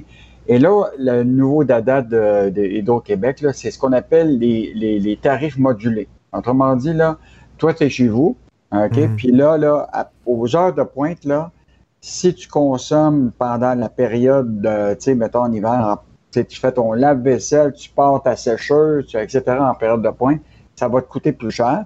Mais si tu n'utilises pas justement pendant ces périodes de pointe-là, euh, ben là, ça va diminuer. Euh, tu pourrais économiser entre 40 et 50 dollars en moyenne annuellement. Fait que là, tu laves, euh, tu laves ta vaisselle pas à 5 heures, mettons, puis pas le matin. Tu laves ta vaisselle à quoi, à 3 heures du matin? Oui, exactement. Puis là, à l'heure de pointe, tu fermes toutes les lumières, puis tu ouvres, tu prends tes chandelles. non, mais c'est ça l'objectif, c'est qu'ils veulent. Présentement, c'est un programme euh, volontaire. Ils ont à peu près 160 000 personnes actuellement qui participent au programme de ce qu'ils appellent la tarification dynamique euh, sur les 4 millions de, de, clients d'Hydro-Québec. Dès l'hiver prochain, ils veulent monter à 250 000, mais ce sera toujours sur une base euh, volontaire pour, pour ce moment ici. Euh, mais là, on verra ce qui arrivera. Là, ils vont devoir peut-être un moment se retrouver à, la régie de l'énergie pour savoir s'ils veulent imposer ça à tous les Québécois. Mais là, ce qui est clair, c'est que, un, ils veulent sauver de, de, de, dans le fond, de la consommation, hmm. diminuer la consommation d'électricité parce que la demande est tellement grande et là, ce qui est intéressant, c'est que ça, ça va s'appliquer, ce modèle-là, euh, au, euh, au, résidentiel, mais il envisage là, euh, de, les clients industriels qui pourraient euh, être aussi sujets à, adopter ce mode-là. Ça veut dire qu'une usine qui devrait consommer moins pendant la période d'hiver en plein à 18 heures, et donc sinon, il va payer plus cher. Donc, euh, Hydro-Québec est en train de vraiment travailler sur ce qu'il appelle la tarification dynamique. Euh, et euh, ça, leur crainte, c'est toujours la même affaire. sais. Ils ont peur à un moment qu'ils vont se retrouver dans une situation où peut-être ils vont devoir envisager peut-être un réinvestissement dans des barrages parce que, tu sais, 12% d'augmentation, tu sais, en raison de toute la demande d'électricité, euh, peut-être qu'à un moment, juste les, les parcs éoliens puis le vent, ça va pas suivre. Oui, mais en fait, c'est nos surplus d'électricité qui sont en train de disparaître. Là. Pourquoi on en vend beaucoup à l'extérieur, à l'étranger? Puis, euh, Il y a ça, puis aussi la, consommation a augmenté, la consommation industrielle. Tu as des projets de serre maintenant euh, qui, qui chauffent beaucoup pour être autonomes au niveau alimentaire tu tout ce qui est euh, crypto-monnaie, tu as tous les centres d'hébergement de, données, là, on en a parlé. Là. Ça, là, des centres d'hébergement de données, ça a besoin de beaucoup d'électricité pour climatiser, euh, parce que les serveurs, ça chauffe beaucoup. On a des milliers de serveurs euh, qui hébergent des données ici à des grandes compagnies américaines comme Amazon, comme Google et d'autres. Euh, donc, euh, c'est un enjeu assez important pour le mhm. gouvernement du Québec au cours des, euh, des, prochaines années et on verra comment Sophie Brochu se débrouille dans, dans son nouveau plan stratégique. Et, il faut le dire, on chauffe trop au Québec. On a tendance à surchauffer. Puis pourtant, là, tu, le sais, là, on, dort mieux la nuit, on dort mieux quand c'est pas chauffé, quand il fait un peu frais. Mhm. Moi, je dors mieux, là. À un moment donné, je dormais mal chez nous, puis j'arrivais. qu'est-ce qui se passe? Puis là, on a vu, on chauffait pendant la nuit. Viens non, Christy, qu'est-ce que c'est ça, cette affaire-là? J'arrête de chauffer, je dors beaucoup mieux. On, surchauffe vraiment au Québec. Euh, écoute, Canadien national, j'ai-tu rêvé où il y a un, grand boss de Canadien national qui est francophone, qui a fait une présentation en anglais seulement? Non, non, t'as pas rêvé. C'est ben, la réalité. Donc. Hier, au comité parlementaire, euh, Sébastien Labbé, a fait une présentation de cinq minutes totalement en anglais. Ben voyons donc! À, un comité qui visait justement à se faire interroger sur le fait que est-ce qu'il y avait euh, pas respecté la loi sur les, les deux langues officielles. Euh, donc, euh, évidemment, il s'est fait, il s'est fait brasser. Mais ce qui est encore plus intéressant, c'est que ce qu'on va voir prochainement, écoute, il, la PDG Tracy Robinson, risque de connaître le même sort que notre cher ami de Air Canada, Michael Rousseau, qui s'était présenté aussi au comité parlementaire et qui avait parlé uniquement en anglais. Alors, elle devra probablement passer devant le comité parlementaire, elle aussi, pour expliquer comment ça se fait qu'ils ont raté leur coup sur la loi des, sur les langues officielles. Euh, hmm. donc, euh, tu risques de t'avoir un autre euh, excusez-moi. faut dire à leur corps défendant, CN, il y avait un francophone qui était Jean Charest, mais il a décidé de faire le saut en politique. Donc, il est parti, mais reste que quand même, là. Écoute, Monsieur Labbé, tu dis, qui a fait une présentation en anglais seulement, boire. On est Bob Gratton en maudit au Québec, écoute. mais au moins, au moins, il y a les parlementaires canadiens, là particulièrement euh, le NPD là, et d'autres qui disent ça, ça va faire. Puis ils ramènent ces gens-là devant leur fait accompli, devant le, Parlement. On verra ce que ça donne. Elon Musk s'ennuyait avec ses autos électriques, avec ses fusées, tout ça. Fait que là, il s'est acheté un petit joujou. L'homme le plus riche au monde, il vaut 268 milliards. Je te rappellerai hmm. que celui qui est juste en dessous de lui, c'est euh, Jeff Bezos, qui est 171 milliards. Tu as Bill Gates, 130 milliards de, fortune, puis Zuckerberg avec son 67 milliards. On dirait que ces gens-là, ils ont des projets euh, à, à, tout casser. Ils pensaient qu'à ça. Et là, ce qui est annoncé officiellement hier, c'est qu'Elon Musk va se payer Twitter pour 44 milliards de dollars. Écoute, c'est. Bon, je ne sais pas si tu te rappelles quand il y a eu Jeff Bezos qui avait acheté pour euh, euh, le Washington Post pour 265 millions. Mmh. Puis, mais c'était des, des, petits chiffres à l'époque. Mais il y en a pour moi là, que tu vois très bien Jeff Bezos puis euh, Elon Musk, les deux, c'est la conquête de l'espace.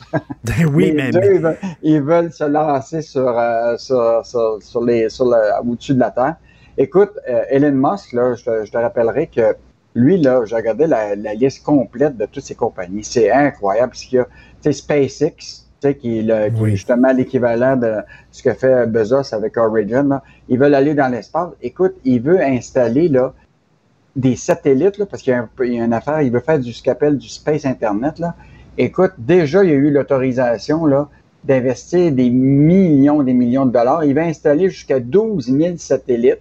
Puis ça pourrait aller jusqu'à 30 000 satellites autour de la Terre pour offrir ce qu'il appelle de l'Internet spatial.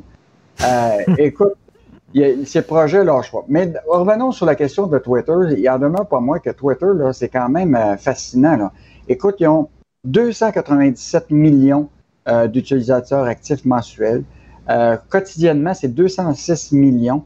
Écoute, le, le, chiffre d'affaires est 3 milliards. Ils s'échangent chaque jour 500 millions de tweets envoyés Écoute, c'est puis il y a 1,3 milliard de comptes qui ont été créés sur Twitter. Mais comment comment tu peux arriver en disant ça vaut 44 milliards? Moi, je vais te dire, j'ai jamais vu une pub sur Twitter. Je les remarque pas. Je ne clique pas sur les pubs sur Twitter. Je comprends pas comment ils font de l'argent Twitter. J'ai jamais compris ça. 44 euh, milliards. Ils sont arrivés à ce chiffre-là comment?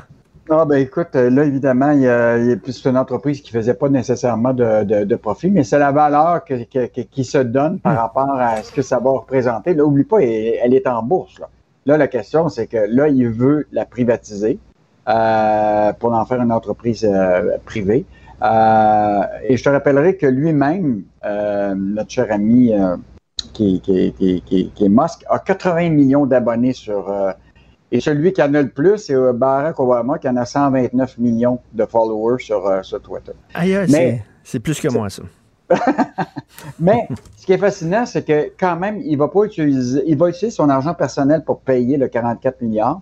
Donc, quand tu as 268 milliards, déjà, c'est 16% de ta fortune que tu vas de, que tu dois, vas devoir utiliser. Je pense qu'il va être obligé de vendre quelques actions de, de, Tesla pour être capable de se payer Twitter. La, la question que les gens se posent, c'est qu'est-ce qu'il va faire avec ça? Ben oui. Là, il y, a des, il y a déjà envisagé euh, d'en faire un, ce qu'on appelle euh, un, espace public, là, euh, où il n'y aurait plus personne qui va être bloqué. Hmm. Euh, il veut mettre un comité de révision éditoriale pour éviter ce que Facebook a vécu. Là, avec, il veut éliminer les comptes anonymes. anonymes. il veut permettre aux gens de faire des modifications, ce que tu ne peux pas faire actuellement. Euh, donc, euh, il y, a, y, a un plan éditorial par rapport à, Twitter. Euh, mais tu sais, les, prochaines élections américaines, mi-mandat, ça va. Euh, là, ça va être un, méchant de place public. Là. Et Trump, et Trump, euh, oui, Trump a annoncé qu'il ne reviendra pas sur Twitter, même si c'est Elon Musk, même s'il dit euh, il n'y aurait plus de censure, vous allez pouvoir écrire ce que vous voulez. Non. Trump, il boude dans son coin, il veut pas revenir. Bref, ça, ça relance tout le débat sur jusqu'où on va pour la liberté d'expression sur Twitter. Est-ce que ça devrait être tout azimut? Est-ce qu'on devrait l'encadrer? Est-ce qu'on devrait censurer? C'est un large débat. Merci beaucoup, Yves Daou. On se reparle demain. On se reparle demain. plaisir. Bye-bye. IGA est fier de présenter l'émission À vos affaires. Pour économiser sur votre panier d'épicerie, surveillez les offres et promotions de la circulaire disponible à IGA.net chaque semaine. IGA, vive la bouffe et les bonnes affaires. Pendant que votre attention est centrée sur vos urgences du matin, vos réunions d'affaires du midi, votre retour à la maison ou votre emploi du soir, celle de Desjardins Entreprises est centrée sur plus de 400 000 entreprises à toute heure du jour. Grâce à notre connaissance des secteurs d'activité et à notre accompagnement spécialisé, nous aidons les entrepreneurs à relever chaque défi pour qu'ils puissent rester centrés sur ce qui compte, le développement de leur entreprise. Parce qu'en immobilier, faut être à son affaire. Suivez les conseils de nos experts. Via Capital, les courtiers immobiliers qu'on aime référer. Bonne écoute. Le préféré du règne animal. Bonjour, les petits lapins. Est-ce que le mot woke est malmené? Est-ce que le mot woke est galvaudé? Est-ce qu'on est trop sévère envers les woke? Est-ce que c'est devenu un genre de mot générique qui veut dire tout et n'importe quoi? Nous allons en parler avec, parce que vous savez, Marie-Louise Arsenault, une des papesses du mouvement woke, euh, qui avait une, l'émission euh, dans les médias à Télé-Québec et qui avait une émission sur les livres, plus on est de fou, plus on lit à Radio-Canada l'État, tout le monde en parle, et elle a dit, ben voyons donc, on est trop sévère envers le mot woke. Woke, ça veut dire être éveillé, ça veut dire être pour la justice sociale. Qui est contre la justice sociale, a-t-elle demandé aux gens qui étaient présents à l'enregistrement de l'émission? Donc, elle, on ne doit pas critiquer le mot woke parce que c'est un mot qui est noble pour les autres, c'est un mot qui est radioactif. David Santarossa avait répondu dans un texte très bien envoyé dans la presse à Marie-Louise Arsenault. Euh, David Santarossa, c'est un chroniqueur dans divers médias, c'est un enseignant secondaire et il fait partie du cabinet souverainiste en exil à Paris. Bonjour, David Santarossa. Bonjour, M. Martineau. Alors, je rigole parce que j'ai vu cette photo passer sur la page Facebook de Mathieu Boccoté. Alors, il est à Paris. On voit Mathieu Boccoté, on voit Jean-François Lisée, on voit euh, David Santarossa, on voit Carl Bergeron, on voit Étienne Alexandre Beauregard. Bref, plein, plein d'intellectuels euh, québécois souverainistes. On dirait que c'est un cabinet en exil. Vous avez l'air à vous amuser, en tout cas, là-bas à Paris. Ouais, c'est un peu, c'est un, peu ça qu'on se disait euh, à la blague là, parce qu'en effet, j'ai l'impression qu'il y a quand même des, des, têtes importantes du mouvement souverainiste ben euh, là-dedans. Là, Mathieu Bocoté, évidemment, Jean-François Lisée. Donc, c'est des, euh, des, des pensions importantes de la chose. Puis je pense que moi, avec mes collègues Étienne Alexandre Beauregard et Alexis Tétrault, qui ont d'ailleurs publié récemment des, des, essais, ben, j'ai l'impression qu'on prend le relais à, cette, à ce mouvement euh, idéologique et, et politique. C'est ça, Alexis Tétrault, oui. Ça me faisait penser euh, à tous ces intellectuels québécois, mon Dieu, à l'époque de Riopel et tout ça, qui se ramassaient à Paris, qui mangeaient ensemble. Euh, et les, les, expatriés américains aussi, Hemingway, puis tout ça, qui étaient à Paris dans, dans, les années 30-40. Bon, assez rigolo. Donc, David Santa est-ce que le mot woke est un mot qui est galvaudé? Euh, je, pense que la réponse c'est oui et non, mais euh, je, m'explique. C'est-à-dire que toutes les toutes les, étiquettes politiques sont galvaudées. En combien de fois on entend le mot conservateur un peu toujours galvaudé hmm. avec un, comme une insulte. Même chose pour identitaire, nationaliste. Donc c'est tous des mots, même communiste, séparatiste. Donc c'est tous des mots qui ont été galvaudés à un moment ou à un autre. Donc ça, je pense que euh, on ne doit pas avoir, on doit pas avoir peur de le dire. Mais la question en fait, c'est peut-être qu'il est dévaudé, mais est-ce qu'il met le doigt sur quelque chose? Est-ce qu'il met le hmm. doigt sur une, véritable idéologie? Et de ce point de vue-là, euh, je crois que oui. Euh, c'est-à-dire, des fois, on va parler de, des néo-progressistes, sinon, mais l'idéologie woke, elle existe bel et bien. Donc, c'est cette idéologie qui va mettre au cœur euh, de sa vision des choses la race. Donc, va voir vraiment les disparités raciales il va vraiment regarder le, réel en se concentrant sur la race et va interpréter chaque situation euh, en fonction hmm. de la couleur de la peau. Donc, euh, donc voilà, donc quelqu'un qui va dans une entrevue d'embauche, c'est pas un individu qui cherche un emploi, c'est un noir ou un blanc qui cherche un emploi. Donc ça va vraiment être la lunette qu'on va utiliser pour regarder le réel. C'est ça, c'est pas des racistes, c'est ce qu'on dit des racialistes finalement qui sont obsédés par la race. Oui, tout à fait, tout à fait. Euh, et je pense qu'en ce sens, l'émission de Marie-Louise Arsenault euh, embarquait d'une manière ou d'une autre dans cette, dans cette philosophie-là. Donc, c'était très fréquent qu'elle abordait telle œuvre ou telle œuvre en mettant au cœur de sa pensée, euh, de sa vision, euh, la couleur de la peau, même lorsque c'était pas nécessairement euh, pertinent de le faire. Et il faut bien comprendre, je pense que le, le, wokisme, c'est une idéologie comme une autre, c'est-à-dire que je peux comprendre qu'on puisse défendre une telle idéologie, je peux comprendre aussi qu'on puisse la critiquer. Je pense que hmm. ce qui est important, c'est vraiment de mettre le, mot sur cette idéologie-là pour justement enlever cette idée-là que c'est, ça serait objectif comme idéologie, là, alors que c'est pas du tout le cas. Oui, puis c'est comme, euh, bon, comme Marie-Louise Arsenault disait, ben, être woke, c'est être éveillé, c'est être pour la justice sociale. Donc, euh, qui est contre la justice sociale? Ce qu'elle voulait dire, c'est si tu es contre le mouvement woke, c'est-à-dire si tu dénonces ces dérives, je pense qu'on devrait dénoncer les dérives de tout mouvement politique, quel qu'il soit, de gauche ou de droite. Mais si tu dénonces les dérives, ça veut dire que tu es contre la cause. Donc, tu es contre la justice sociale. Et c'est exactement pour ça, David, qu'il y a plein d'intellectuels dans les années 50, 60, 70 qui qui n'osaient pas critiquer les dérives du mouvement communiste parce que la cause était bonne. Oui, donc hein, les, moyens sont plus importants. Euh, en fait, la fin est plus importante que les, euh, que les moyens. Euh, je, pense que, je pense que vous avez raison. Et pour ce qui est des, les, débordements à droite, je pense qu'on a collectivement, on est, on est, on est très bon pour les identifier. Hein. par exemple, des groupes comme la Meuse, ben, on n'a pas de difficulté à identifier les, extrémistes. Par contre, lorsque ces, ces, extrémistes-là proviennent de la gauche, on a beaucoup plus de difficultés en tant que société à mettre le doigt dessus. Mmh. On l'a vu notamment à l'université, à l'UCAM, c'était la semaine dernière, hein, donc des étudiants qui se font euh, intimider, harceler. On parle ici vraiment, c'est des, des, attitudes euh, qui relèvent du, criminel, à mon sens. Et ça, ben, l'université euh, a levé le, nez longtemps sur cette réalité-là. Et j'ai l'impression que tranquillement, pas vite, il commence à, se réveiller en ce sens. C'est-à-dire qu'il y a comme deux poids, deux mesures. C'est-à-dire si c'était des étudiants d'extrême droite, par exemple, qui feraient régner la terreur à l'UCAM, je pense qu'on n'aurait pas été aussi complaisant si longtemps. Euh, je pense que non. Je pense que non. Donc, euh, c'est ça. Et, tant mieux, j'ai envie de dire, tant mieux qu'on n'est euh, pas conciliant avec l'extrême droite. C'est juste d'être cohérent dans notre, dans, notre, dans notre approche de la violence politique, je pense. Il faut pas jeter le bébé non plus avec l'eau du bain. bien sûr, la rectitude politique, il y a des dérives, mais en même temps, David, il y, a du bon là-dedans aussi. C'est vrai que lorsqu'on on voit ce qu'on écrivait avant puis ce qu'on disait avant.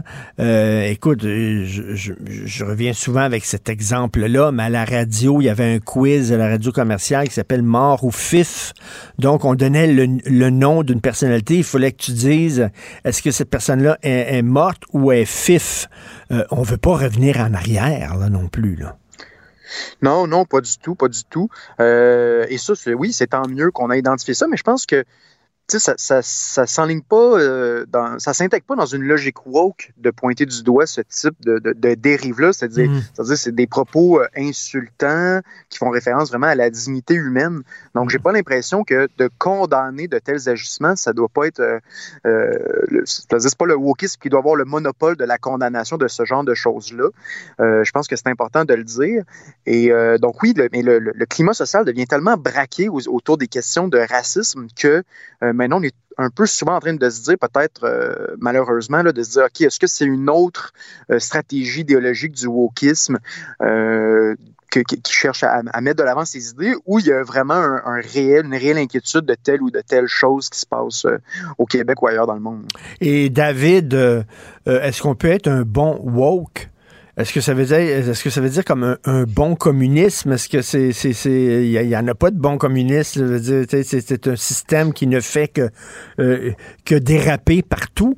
Euh, est-ce qu'on peut être un bon woke? Est-ce qu'il faut faire la différence entre les bons woke et les mauvais woke? Euh, ben, je pense que je pense qu'il pourrait en, en, exister.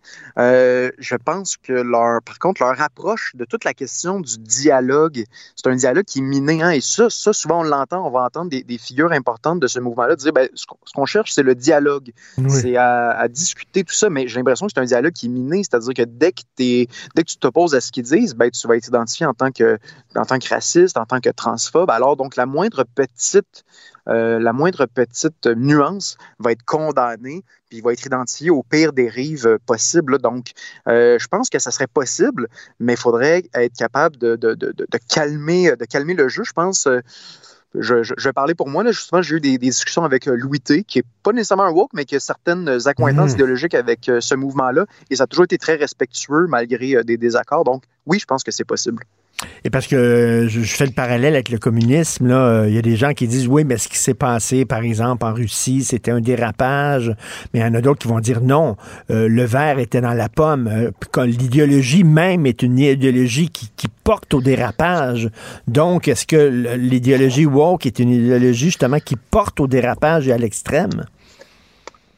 Euh, ben oui, je pense que quand on parle de, racialisme, hein, de racialiser euh, la population, euh, je pense que oui, euh, ça, porte en lui des extrêmes, hein, c'est-à-dire qu'on va être identifié systématiquement à notre, couleur de peau, c'est-à-dire que peu importe notre, histoire, mais on va être un privilégié si on est blanc et si on est noir, ben, on est un, un damné de la terre, si on veut. Donc, peu importe. Donc, on vient en fait si on veut, menotter euh, l'individu dans, sa, dans son, son groupe d'appartenance. Et donc, oui, en ce sens-là, euh, le verre est dans la pomme. Là. Je pense pas que, mmh. de ce point de vue-là, je pense que c'est difficile de, de, de, de donner euh, un quelconque crédit à cette idéologie-là. Alors, Marie-Louise Arsenault disait, là, il faut en revenir avec le mot woke, il faut en finir avec euh, ce, ce mot-là, il faut arrêter de diaboliser. Et David Santarossa, dans la presse, je vous euh, conseille fortement de lire son texte qui s'intitule Pour ne pas en finir avec le mot woke. Au contraire, David, tu dis, ben non, il faut en parler, il faut débattre, il faut en discuter. Il ne faut pas avoir peur non plus de dénoncer les dérives du mouvement woke, tout comme on doit dénoncer les dérives du conservatisme, les dérives de la droite, les dérives du mouvement antifasciste, etc. Oui, exactement, parce que c'est ça, on cherche à se draper d'une forme d'objectivité, une forme de neutralité avec le mot woke. Hein, euh, c'est exactement ce que Marie-Louise Arsenault disait. Donc, il faut en parler, il faut l'identifier. Euh, ça, la démocratie en sort gagnante de ça. Euh, ça, j'en suis profondément convaincu. Et ça me remet en question, euh, puis ça, je pense, c'est un point très important dont on ne parle pas assez, ça remet en question l'expertise de certains.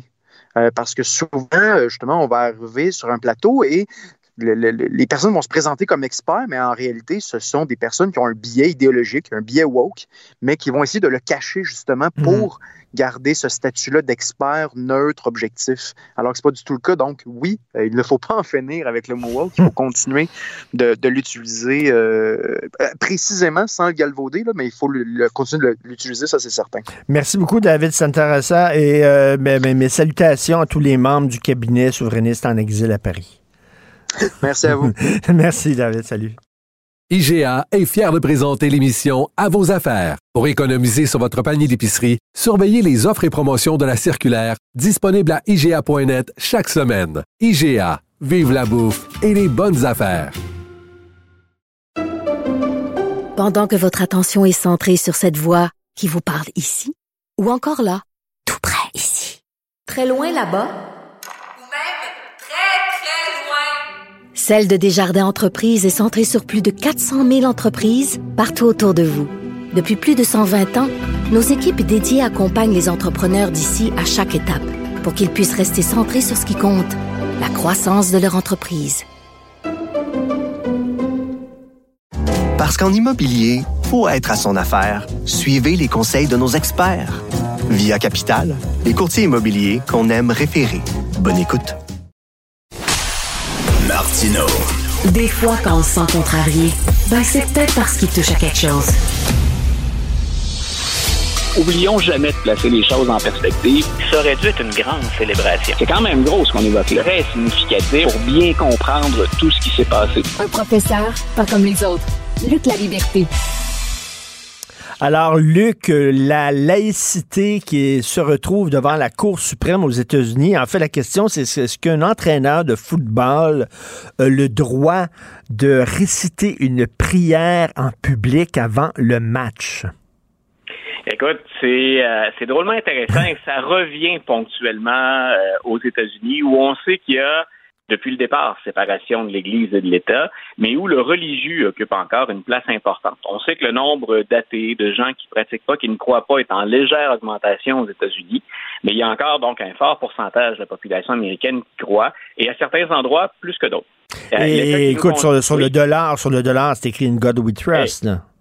Oui, puis tu vois, c'est récent, ça. Quand on parle de, de courant idéologique dominant, le In God We Trust a remplacé la, la devise d'origine qui était non officielle, euh, qui était euh, E pluribus unum, de plusieurs un. Donc, ça hein? faisait référence au, ça faisait référence aux 13 colonies qui devaient s'unir pour lutter contre l'Angleterre. Moi, j'ai toujours trouvé, c'est bien personnel, que c'était la devise la plus importante des États-Unis. Ils ont toujours été très différents, les Américains, et ils ont la nécessité de faire mmh. des compromis sur une base quasi quotidienne pour survivre. Donc, euh, on a remplacé ça pour faire plaisir à un mouvement euh, religieux après la Deuxième Guerre mondiale. C'est Eisenhower qui va faire inscrire euh, le, fameux In God We Trust. Et ça aussi, ben, c'est très américain. Associer Dieu à l'argent pour des calvinistes qui étaient venus au Nouveau Monde faire la démonstration qu'ils avaient été choisis par Dieu, ça passait par la réussite matérielle. Donc, tu vois, mmh. Mmh parenthèse que je n'avais pas prévue, mais ça montre ça montre bien l'influence de, la, religion aux, États-Unis. Et euh, ce cas-ci, ben, c'est pas un cas qui est récent, mais il parvient enfin à la Cour suprême. On est dans l'État de Washington, on est dans un high school, et il y a un entraîneur qui est euh, un ancien de l'armée américaine qui entraîne maintenant le lien entre l'armée et le football aux États-Unis, le volet militaire, juste ça, il y aurait une chronique à faire autour de ça. Mais cet entraîneur-là, lui, qui est profondément croyant, dit euh, j'ai toujours sur le champ de bataille pendant des missions, j'ai continué à prier. On est allé euh, se recueillir là où des camarades étaient décédés. Moi, avant et après un match de football, je vais à la ligne de 50 euh, au milieu de terrain et je pose un genou au sol et je fais une prière. Euh, et il invite ses joueurs à le suivre. L'école aux États-Unis qui n'est pas censée faire, l'école publique en tout cas, qui n'est pas censée faire la promotion de la religion, finit par aviser le coach euh, l'entraîneur, euh, vous n'avez pas le droit de faire ça. On ne peut pas faire la promotion de la religion. L'entraîneur répond à, son école que, ben, écoute, il, il, force pas personne à venir prier avec lui, que c'est sa liberté d'expression. Mmh. Maintenant, quand on sait comment fonctionne une équipe, si l'entraîneur et plusieurs des joueurs le suivent, ben, si vous voulez être dans l'équipe, vous vous joignez à l'entraîneur. Moi, j'ai des anciens étudiants qui ont joué au soccer, qui ont joué au basket, qui ont joué au football aux États-Unis, euh, des gars qui ici pratiquaient pas ou étaient pas issus de familles croyantes, qui disaient on a intérêt à se joindre à la prière quand l'entraîneur demande de le faire, si on veut pas être exclu du groupe. Mais toujours est-il que l'entraîneur accepte finalement pendant au moins un match de mettre fin à sa pratique. Ensuite, l'équipe se dirige à l'étranger et là, il recommence à faire ça. J'ai réfléchi à ma liberté d'expression et je suis retourné discrètement, sans en faire la promotion, prier. Et là, l'école a dû euh, mettre le, pied à terre et dire écoutez, nous, on, décide que c'est assez. Parce que faut savoir que si un entraîneur protestant, par exemple, ou luthérien va poser le genou au sol pour prier, ben on ne peut pas interdire à d'autres d'aller faire la même chose avec d'autres religions. Et c'est un peu ce qui est mmh. arrivé, que mmh. même, même des cas de caricature. Écoute, il y a des satanistes qui se sont présentés avant le match pour aller pour aller invoquer eux leur figure euh, leur figure ou leur meneur. Donc, tout ça pour dire, l'entraîneur a même démissionné après ça, mais le cas s'est quand même retrouvé devant les tribunaux. Et là, ce qui est intéressant, ce qui est toujours, euh, ce qui est toujours un peu controversé aussi, c'est qu'on se retrouve à la Cour suprême euh, avec une Cour suprême, on l'a répété à de nombreuses occasions, mmh. qui euh, est majoritairement conservatrice. Les trois juges progressistes, c'est assez clair. Sotomayor, Kagan et Breyer, qui n'est pas encore parti, celui qui va être euh, remplacé bientôt. Euh, dans, ces trois cas-là, eux disent non, nous, on maintient la ligne, c'est la séparation de l'Église et de l'État. Euh, on veut bien, bien entendu, protéger la liberté d'expression, mais dans ce cas-ci, ça n'a pas lieu d'être. C'est une institution publique. Et on sent, parce que la cause, on a commencé à l'entendre, à écouter les arguments, on sent que parmi les six juges plus conservateurs, il y a une ouverture à renverser la décision des tribunaux inférieurs qui étaient euh, vous ne priez pas avant et après les matchs. Mais, mais, mais, Luc, corrige-moi si je me trompe, mais on, fait référence à Dieu dans la Constitution américaine, non? Euh, c'est-à-dire qu'on y fait référence même dans la déclaration d'indépendance. Mais c'était très clair dans la tête des pères fondateurs que euh, on n'excluait pas la religion, mais que c'était une république laïque dans laquelle on s'assurait de protéger la liberté de culte. Hmm. Donc, faut se remettre dans le contexte de l'époque où on avait survécu en Europe euh, avant les, au moment où on fonde les 13 colonies avant, mais on, on, avait survécu de la répression religieuse. Et ces gens-là n'ont pas nié la religion, ils ont simplement dit ce sont deux choses séparées. Euh, rappelle-toi, par exemple, à la Cour suprême ou dans des tribunaux d'État, on avait demandé à ce qu'on retire les dix commandements. On ne voulait pas associer le plus haut tribunal ou un tribunal d'une cour inférieure. On ne voulait pas associer religion et État ou affaires de l'État. Donc, la religion est toujours très importante. On n'a jamais nié ça. On a par contre voulu s'assurer d'une diversité religieuse puis d'une tolérance religieuse. Mmh. Et c'est la raison pour laquelle, ben, dans le système public, il n'est pas question qu'on fasse de, ce, que, ce, que, nous, on pourrait appeler, que ce que je me permets d'appeler de la propagande religieuse ou du prosélytisme. Donc, c'est, ça relève de la sphère privée. Quelque part, vous ferez ça chez vous. Euh, parce qu'il y a justement cette, cette grande diversité religieuse qu'on ne veut pas en privilégier une au détriment des autres. Euh, essayez d'imaginer juste là, depuis le 11 septembre 2001 si l'entraîneur n'était pas un chrétien, mais un musulman. Eh ben oui. Il avait après les matchs, eh en direction de la Mecque tu, vois le genre, quand, quand, on ben parle de, culture war, de guerre de culture, moi, j'ai toujours dit, on a intérêt à préserver ce qui était dans la tête des pères fondateurs, ce qui était le souhait des pères fondateurs à l'origine, c'est-à-dire la tolérance religieuse. Et Luc, ben, euh, oui. Tout à fait, non, non, c'est un débat très intéressant, ce débat-là, et un autre débat très intéressant, tu as écrit là-dessus un texte passionnant. Est-ce qu'il faut indemniser les descendants d'esclaves? Vaste question. Vaste question, c'est tellement complexe. Je me suis intéressé à ça euh, la, semaine dernière parce que la Californie a mis sur pied ce qu'on appelle le California Reparations Task Force. Donc, c'est un comité de réflexion qui, grosso modo, étudie l'ensemble des indemnisations qu'on pourrait offrir aux, descendants des esclaves ou, aux Noirs américains. Et là, bien entendu, il y, a plein de questions qui relèvent de ça. Euh, à combien on évalue ça, les dommages de l'esclavage, la discrimination et de la ségrégation? Euh, il y a des auteurs qui ont fait ressortir, écoute, si on le fait pour euh, si on le fait pour des, des victimes de l'Holocauste, si on le fait pour les hmm. Premières Nations, si on le fait pour les Japonais, les citoyens américains d'origine japonaise qui ont été détenus aux États-Unis dans des camps euh, pendant la Deuxième Guerre mondiale, on est sûrement capable de le faire pour les autres. Mais il y a donc toute cette forme. Tu vois, moi, je fais référence au texte.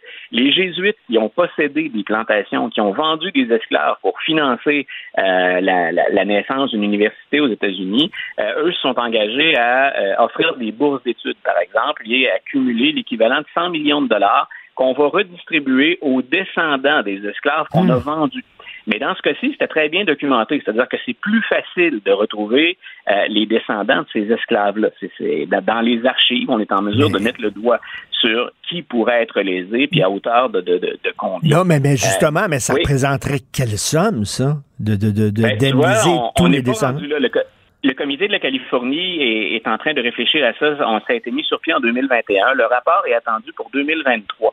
Mais déjà, il y a une controverse qui a été soulevée la semaine dernière parce qu'on dit, ben, nous, on pense que de tous les gens qui pourraient être dédommagés, que c'est très large, hein, si on parle de dédommager euh, des, des, des, descendants d'esclaves, puis qu'on inclut là-dedans ségrégation et discrimination, euh, les, auteurs auxquels je réfère disaient la famille moyenne blanche, elle gagne, elle, elle, elle, peut cumuler des richesses ou des avoirs dix fois supérieurs dans, sa vie, donc euh, à la famille moyenne noire. Donc, dans ce cas-là, tous les Noirs devraient être indemnisés. C'est-à-dire que si on, regarde les répercussions que ça a eu. Et là, le comité a dit non, nous, on ne va pas aller vers tous les Noirs. Il faut que vous soyez en mesure, un, de prouver que vous êtes un descendant d'esclaves ou d'une personne qui a été libérée après la guerre de sécession. Et ça doit obligatoirement être avant la fin du 19e siècle. Donc, on vient déjà dans l'ensemble des gens qui seraient victimes de discrimination, qui ont été victimes de ségrégation, parce qu'il y a eu ça aussi hein, après la guerre de sécession ben on vient de faire déjà un tri important en disant on va indemniser ceux qui peuvent faire la preuve et il faut que ce soit avant le 19e siècle. Donc, tu vois, on, est au début là, des, des, des, propositions. Le rapport n'est pas encore remis, donc on est loin d'un projet de loi de la Californie pour indemniser les gens. Mais il y a déjà des, des controverses et des questions Eh particulièrement mon complexes. Dieu, qu'on va en parler ça, au cours des prochaines années. Ça risque de faire un débat national. Et en terminant, euh, tu veux euh, rapidement parler, parce qu'on aime ça beaucoup parler de culture, de série. Il y a cette série-là, Gaslit, je crois, sur euh, l'affaire du Watergate, mais par l'angle de Martha Mitchell. Alors moi, j'ai lu, euh, comme toi, euh, Les Hommes du Président. Euh, Martha Mitchell, c'était la femme du procureur général John Mitchell. Et les, les journalistes aimaient bien lui parler parce qu'elle aimait ça prendre un petit coup. Hein, c'est ça que j'avais lu, moi. Ça a l'air qu'elle était, avait des problèmes d'alcool, puis elle avait la langue très déliée. Elle jasait bien gros, fait que les journalistes adoraient lui parler. Voilà, donc ce que, ce que tu dis est pas faux. Hein. On, on a peut-être exagéré d'ailleurs sa- sa- sa- sa dépendance à l'alcool. C'est une des problématiques qui est soulevée dans le film. C'est-à-dire que c'est une mondaine, la, Martha Mitchell, la femme du procureur général des États-Unis, ben, quelqu'un qui parle effectivement beaucoup alors que son mari euh, exerce une fonction où on s'attend à énormément de discrétion et de retenue. Procureur général des États-Unis, le ceux qui observent travailler Merrick Garland ces jours-ci, qui est le procureur général euh, de l'administration Biden, c'est difficile de faire plus discret que, que ça. Donc, euh, elle, Mme Mitchell, ne se gêne pas pour prendre la parole. Et effectivement, elle le fait souvent à l'heure de l'apéro. Donc, elle prend son petit verre en fin de journée. elle prend son petit verre en fin de journée, puis là, elle se met à confier toutes sortes de choses aux journalistes. Et, et dans certains cas, entre autres, par exemple, elle dit euh, ben, euh, au, au sujet du comité de réélection du président Nixon, euh, on fait pas les choses correctement. C'est à la limite malhonnête. Euh, ça s'appelait d'ailleurs, hein, pour nos auditeurs, le comité de réélection du président. On appelait ça le CREEP, le Committee to Re-elect the President. Mais euh, bien entendu, on a tourné ça en blague avec CREEP quand on sait ce qui est arrivé à Richard Nixon, ce qui est arrivé à son premier vice-président qui a, qui a été mis sur la touche euh, pour, pour, pour corruption ou pour allégation de corruption. Quand on sait ce qui est arrivé à Nixon après, le creep était plutôt euh, était plutôt drôle vu, en tout cas avec une certaine perspective. Donc, euh, Madame Mitchell, ça- là où ça s'envenime, c'est là où le film s'en va aussi, euh, c'est avec euh, Julia Roberts d'ailleurs, si jamais ça, ça t'incite à... Julia Roberts, c'est Sean Penn qui est méconnaissable dans le rôle de John oui, Mitchell. Voilà. Voilà, donc euh, de, deux bons acteurs, je pense qu'on peut s'entendre là-dessus. En tout cas, deux acteurs connus, capables de, de, de, de grandes performances à l'occasion. Euh, donc, euh, Martha Mitchell va être, et ça c'est un volet qu'on aborde à peu près jamais, va être mis à l'écart après euh, avoir commencé à parler sur euh, le Watergate, sur le scandale. Et l'histoire pour elle se termine très très très mal. Donc, c'est un agent des services de protection qui va aller lui retirer à un moment donné son téléphone. Elle prétend avoir été kidnappée pendant plusieurs jours, avoir été mise à l'écart. Et euh, son mari, lui, va, dans la foulée du Watergate, être reconnu coupable, purger une, une sentence de prison, et ils ne vont jamais se revoir. Euh, éventuellement, lui va partir avec les, les enfants, puis ils ne vont jamais se recroiser par la suite, et elle meurt dans une grande pauvreté. Ah, et tout ouais. ça est entouré d'un halo de mystère parce qu'elle a voulu parler euh, au sujet du Watergate. Donc, à l'ère de Twitter et de Facebook, euh, moi, je pense que celle qu'on appelait The Mouth of the South, hein, la grande gueule du Sud. Donc, moi, je, moi, je pense que Mme Mitchell, elle serait immensément populaire aujourd'hui sur, sur les, sur les réseaux sociaux. Euh, à l'époque, c'était pas bien vu, et encore moins dans le contexte où on le sait maintenant. Donc, il y a eu j'ai- à la fois sur le comité de réélection de, de, de la fraude ou de, de la tricherie pour accumuler plus d'argent, mais aussi ce fameux scandale du Watergate. Que j'ai hâte de voir ça. Elle est morte dans la pauvreté. Je ne savais pas ça. Ils se sont pas revus. Preuve qu'on n'en a pas fini avec le Watergate. J'ai acheté la semaine dernière un nouveau livre. Je sais pas si tu as vu ça, qui s'intitule Watergate A New History du journaliste Garrett Graff avec euh, ça a l'air de nouvelles informations sur le scandale du Watergate. Je suis obsédé par cette histoire-là, moi. Donc, très, très hâte de voir cette Écoute, je te, série. fais, je te fais une confidence, Richard, en terminant. Si on m'offrait la possibilité de rencontrer un des ex-présidents ou des anciens présidents américains, le premier sur ma liste, ce serait Richard Nixon. Ah ouais, oui. Ah, quel personnage C'est- C'est un fascinant. personnage complexe et fascinant. Sérieusement, là, il y en a, on, en est, on, est, on est rendu à 46. Oui. J'ai beaucoup de choix. Euh, avant les Roosevelt ou Obama et compagnie, moi, je voudrais rencontrer Richard Nixon. Écoute, Lui, prendre, prendre un verre aussi avec J. Gordon Liddy, ça serait quelque chose. Salut, Luc. Merci beaucoup. Bye, bonne journée. Bye.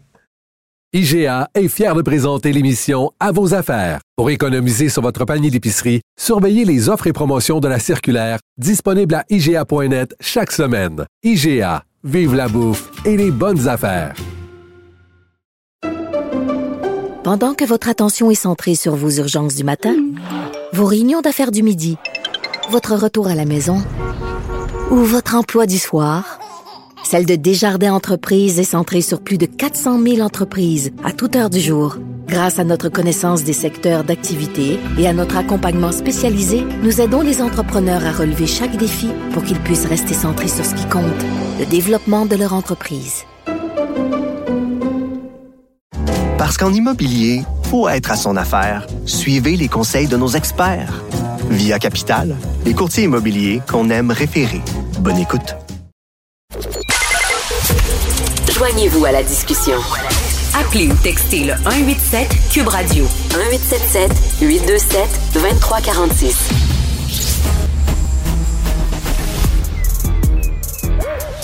Mathieu Bocoté. Il représente un segment très important de l'opinion publique. Richard Martineau. Tu vis sur quelle planète? La rencontre. Je regarde ça et là, je me dis, mais c'est de la comédie. C'est hallucinant. La rencontre. Bocoté. Martineau. Alors, euh, Mathieu, Elon Musk a mis la main sur euh, Twitter. Il y a des gens qui disent bravo, enfin, c'est un défenseur de la liberté d'expression euh, qui possède Twitter. Il y en a d'autres qui disent oh là là, Twitter dans les mains d'un troll. Qu'est-ce que tu en penses? Je suis. Enfin, l'idée que le sort du monde, ou à tout le moins le sort de la liberté d'expression, dépende de la volonté d'un homme, donc de ses caprices, donc de ses moyens, en tant que tel, ça peut, ça peut nous faire sourciller avec raison. Mais sur le fond des choses, j'adhère bien davantage à la conception de la liberté d'expression d'Elon Musk que de ses détracteurs. Pour peu, pour peu qu'on ait un sens de, de quelques nuances. C'est-à-dire, aujourd'hui, c'est l'argument qu'on entend souvent, on l'entend un peu partout, on nous dit qu'il faut limiter la liberté d'expression au nom de la lutte contre la haine et contre la désinformation.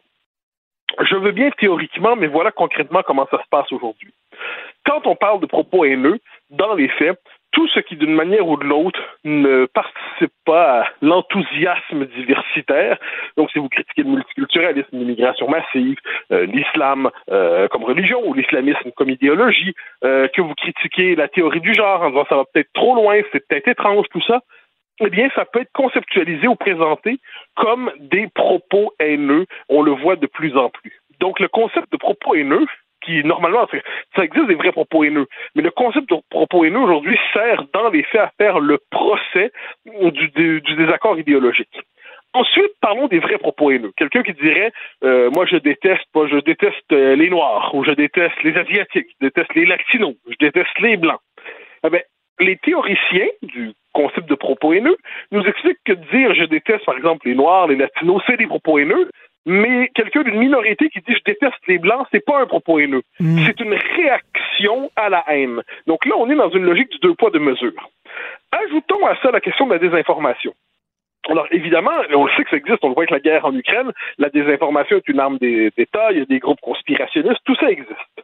Mais on le voit dans un débat autrement plus concret qui va nous intéresser, la question du chemin Roxham.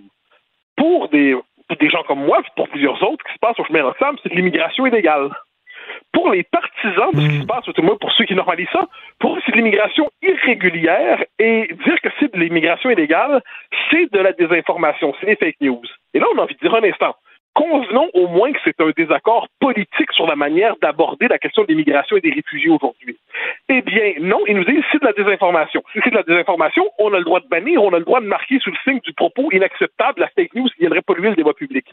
Donc, une, une, euh, les concepts les arguments utilisés aujourd'hui pour restreindre sans cesse la liberté d'expression peuvent apparaître de bon sens au premier regard, mais dans les faits, quand on voit l'usage qui en est fait dans nos sociétés, ça sert dans les faits à, je dirais, mater le désaccord politique. Ça ne veut pas dire ensuite, là, on s'entend, la diffamation, les injures, les insultes, euh, l'appel à la violence, tout ça c'est déjà interdit. Avec raison, évidemment que c'est interdit. Mais une différence entre ce qui relève de ce point de vue-là, comme je dis, de la diffamation, l'appel à la violence et tout ça, de, de, de, ou de la calomnie, et de ce que je sais à quoi ce dont je viens parler, c'est-à-dire que l'instrumentalisation de, de, limites raisonnables à la liberté d'expression pour, dans les faits, faire taire le désaccord politique. Voilà comment ce, cette question se pose euh, à tout le moins à mon esprit. Euh, tout à fait. Est-ce que tu es un partisan de la liberté d'expression tout azimut sur les médias sociaux? Parce que ça va être très difficile d'encadrer. Moi, j'étais barré à quelques reprises de Facebook. J'ai jamais compris pourquoi. Euh, leur décision me semblait tout à fait arbitraire. Si tu commences à ouvrir la porte à la censure, là, on n'a pas fini. Là. Et oui, d'autant on sait comment ça fonctionne. Comment ça fonctionne la censure sur les réseaux sociaux? Ça fonctionne avec la question de la, la logique de la délation. Et comment ça fonctionne la délation?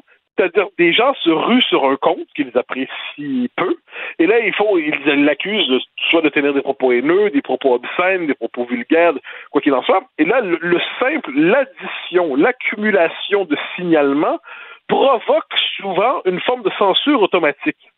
Bon, mais là, dans les faits, c'est la loi de la meute c'est la loi de la meute lyncheuse. Puis quoi qu'on en dise, c'est quelquefois organisé ces campagnes de, de, suspension de compte-là. Euh, j'ai connu ce, sort-là aussi, soit dit en passant, c'est-à-dire des gens se ruent sur notre compte, mais là, ben, font tout pour le faire suspendre pendant 24 heures, ensuite 48 heures, ensuite 3 jours, puis l'objectif à terme, c'est évidemment que la personne perde accès aux réseaux sociaux le, cas euh, absolu de ça, c'est évidemment Donald Trump. Euh, moi, moi, je ne l'ai jamais caché, j'étais contre la censure du compte Twitter de Donald mhm. Trump. Je dis qu'on peut être en désaccord total avec lui. Le fait est que quand quelqu'un qui a ramassé 74 millions d'électeurs sur son sur son nom représente un courant politique, on ne bannit pas les courants politiques dans nos sociétés. Mais ça s'est appliqué à beaucoup, beaucoup d'autres gens, des personnes beaucoup moins connues, mais qui en dernière instance se font bannir parce qu'il y a cette espèce de logique justement de, de troupeau qui se jette pour euh, de meute en fait qui se jette pour être capable d'exclure quelqu'un du, périmètre du débat public. Donc moi, je regarde tout ça, puis je préfère, comme d'habitude, les excès de la liberté aux excès de la contrainte. Je pense qu'il y a des, problèmes réels sur les réseaux sociaux. Fingerkraut a une formule remarquable un jour qui me semble encore valable, c'est de lever d'ordure planétaire. Mais ce n'est pas que ça non plus puis à tout prendre, sachant qu'aucun espace public est parfaitement hygiénique, je préfère moins de censure à plus de censure. Écoute, je ne sais pas si tu as eu le temps de lire dans la presse Isabelle Haché euh, qui dit euh, là, c'est un troll qui a mis la main sur euh, Twitter. Elle, elle s'inquiète parce qu'elle dit que, bon, il a déjà comparé Justin Trudeau à Hitler, il a déjà écrit des choses épouvantables sur Bill Gates et sur plein d'autres gens. Et elle dit on ne peut pas laisser un, délinquant de la liberté d'expression être propriétaire d'un réseau comme Twitter. Ben, je, suis très heureux de savoir que des journalistes de la presse s'indignent lorsqu'on associe quelqu'un injustement à Hitler. Donc, je devine que désormais, les journalistes de la presse vont se mobiliser chaque fois qu'il y a cette hitlérisation cette extrême droitisation, cette fascisation injuste de certains commentateurs, hommes politiques et ainsi de suite. Ça serait intéressant. Ben, je suis très heureux de savoir qu'ils sont désormais rendus, qu'ils n'acceptent plus l'hitlérisation. C'est très bien, ça. Euh, pour le reste, euh, évidemment, Elon Musk en lui-même, il ne s'agit pas d'adhérer à ces ses idées, loin de là. C'est, euh, on peut avoir des, non seulement des divergences, on se demander quelquefois si on habite exactement le même monde. Mais il porte une conception de la liberté d'expression qui porte la possibilité de la contradiction. Or, aujourd'hui, on va nous c'est la formule répétée aujourd'hui. Hein. La liberté d'expression, oui, mais elle, elle n'est pas infinie. OK, donc on le redit, il y a la question de la diffamation, de l'injure, de la calomnie, de l'appel à la violence. Bon, une fois que c'est dit, une fois que c'est dit, est-ce qu'on peut faire le, est-ce qu'on pourrait nous dire c'est quoi la liste des propos autorisés et pas autorisés? Euh, puis encore une fois, on, s'entend comparer Justin Trudeau et Hitler, je trouve ça d'une imbécilité absolue. C'est d'une imbécilité absolue. Hmm. Tout comme comparer d'autres hommes et femmes politiques à Hitler, je trouve que c'est d'une imbécilité absolue.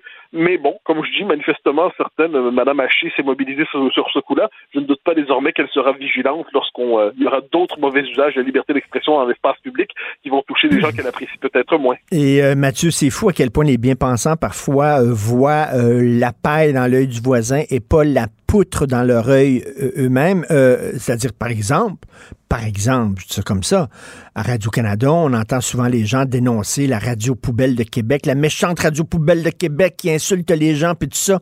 Mais c'est drôle, mais quand c'est un des leurs à Radio-Canada qui traite un intellectuel euh, de raciste, parce que, par exemple, il dit peut-être qu'il faut euh, euh, ben, euh, peut-être abaisser le seuil d'immigration pour recevoir les immigrants et en tenant compte de notre capacité d'accueil ou, bon, critiquer des fois les dérives de certaines religions et tout ça, qu'on le traite de raciste. Ah, sur les ondes de Radio-Canada, c'est correct. Ça passe. Ah oui, en fait, non, je, je vois à quoi tu fais référence. C'est hier Fred Savard qui s'est permis de m'associer au racisme. Euh, je note cela dit avec satisfaction que ce matin, Patrick Masbourian, donc l'hôte de l'émission, l'animateur de l'émission, euh, s'est excusé de ses propos. J'entends qu'il s'excuse au nom de Radio-Canada, parce que ce n'est pas l'insulteur lui-même, qui est une figure plutôt périphérique de la vie publique, qui s'est qui, s'est excusé.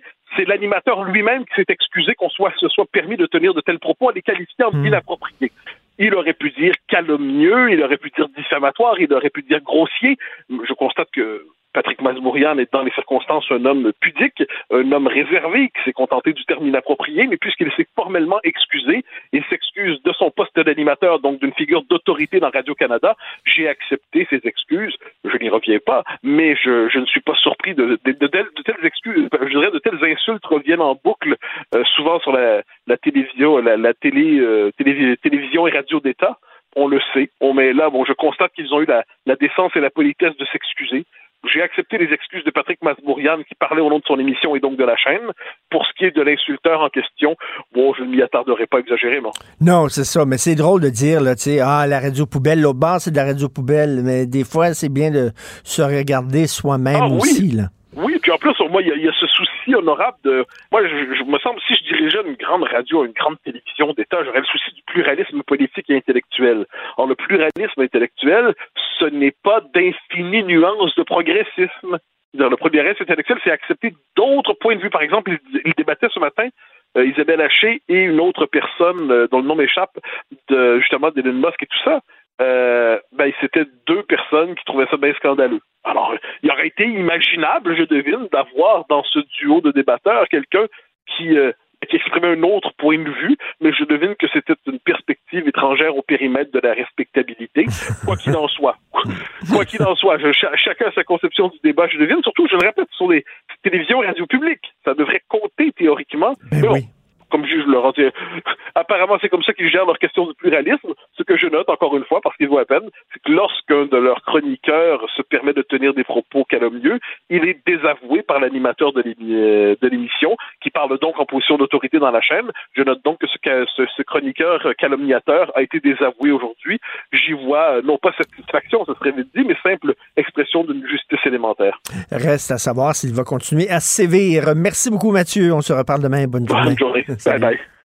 IGA est fier de présenter l'émission À vos affaires. Pour économiser sur votre panier d'épicerie, surveillez les offres et promotions de la circulaire disponible à IGA.net chaque semaine. IGA, vive la bouffe et les bonnes affaires. Pendant que votre attention est centrée sur vos urgences du matin, vos réunions d'affaires du midi, votre retour à la maison ou votre emploi du soir, celle de Desjardins Entreprises est centrée sur plus de 400 000 entreprises à toute heure du jour. Grâce à notre connaissance des secteurs d'activité et à notre accompagnement spécialisé, nous aidons les entrepreneurs à relever chaque défi pour qu'ils puissent rester centrés sur ce qui compte, le développement de leur entreprise. Parce qu'en immobilier, pour être à son affaire, suivez les conseils de nos experts. Via Capital, les courtiers immobiliers qu'on aime référer. Bonne écoute. Richard Martineau. Les commentaires haineux freinent certains animateurs. Martineau s'en régale.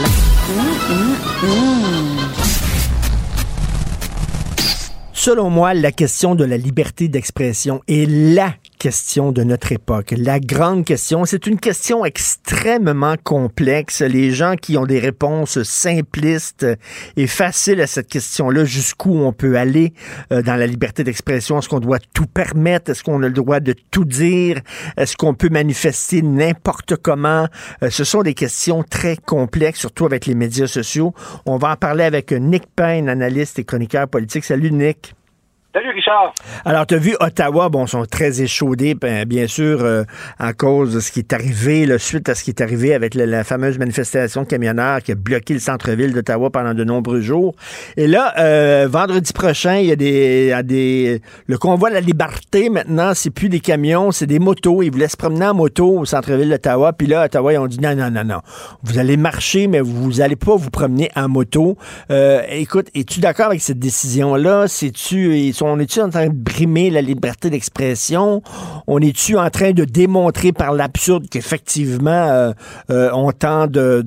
on, a, tendance à être autoritaire au Canada puis à vouloir faire fermer la gueule aux gens qui sont pas d'accord avec le gouvernement? Qu'est-ce que tu en penses, toi?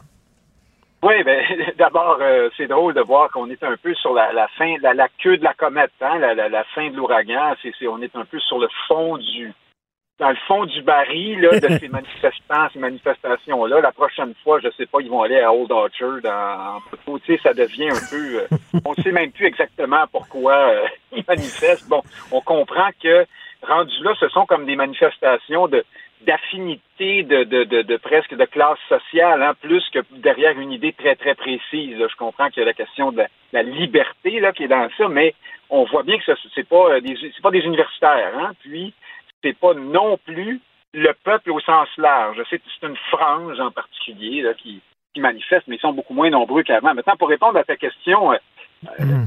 dans le cas précis d'Ottawa, euh, on a l'impression qu'on compense euh, dans le sens inverse après s'être assez royalement fourvoyé dans la gestion de la première, euh, la vraie grosse manifestation des camions. On est en avait mhm. tellement laxiste qu'on l'a complètement échappé. Là, on va peut-être un peu trop loin dans l'autre sens. En même temps, comme toujours dans ces questions-là de, liberté de manifester, il y, a, des lois qui existent, hein, qu'il faut tout simplement faire respecter. Alors moi, je suis pas juriste, mais j'imagine facilement que pour une, pour une municipalité comme Ottawa, par exemple, euh, des convois de motocyclettes bruyantes euh, hein, qui, viennent pétarader un peu partout en ville, il y, a, probablement toutes sortes de bonnes raisons de vouloir encadrer et restreindre ça le plus possible.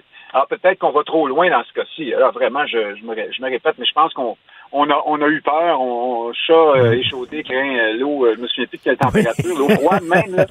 Je pense qu'on est rendu là. mais j'ai une bonne histoire pour toi, Nick. Écoute, c'est publié là, sous la plume de Michael Nguyen dans le Journal de Montréal. Écoute ça.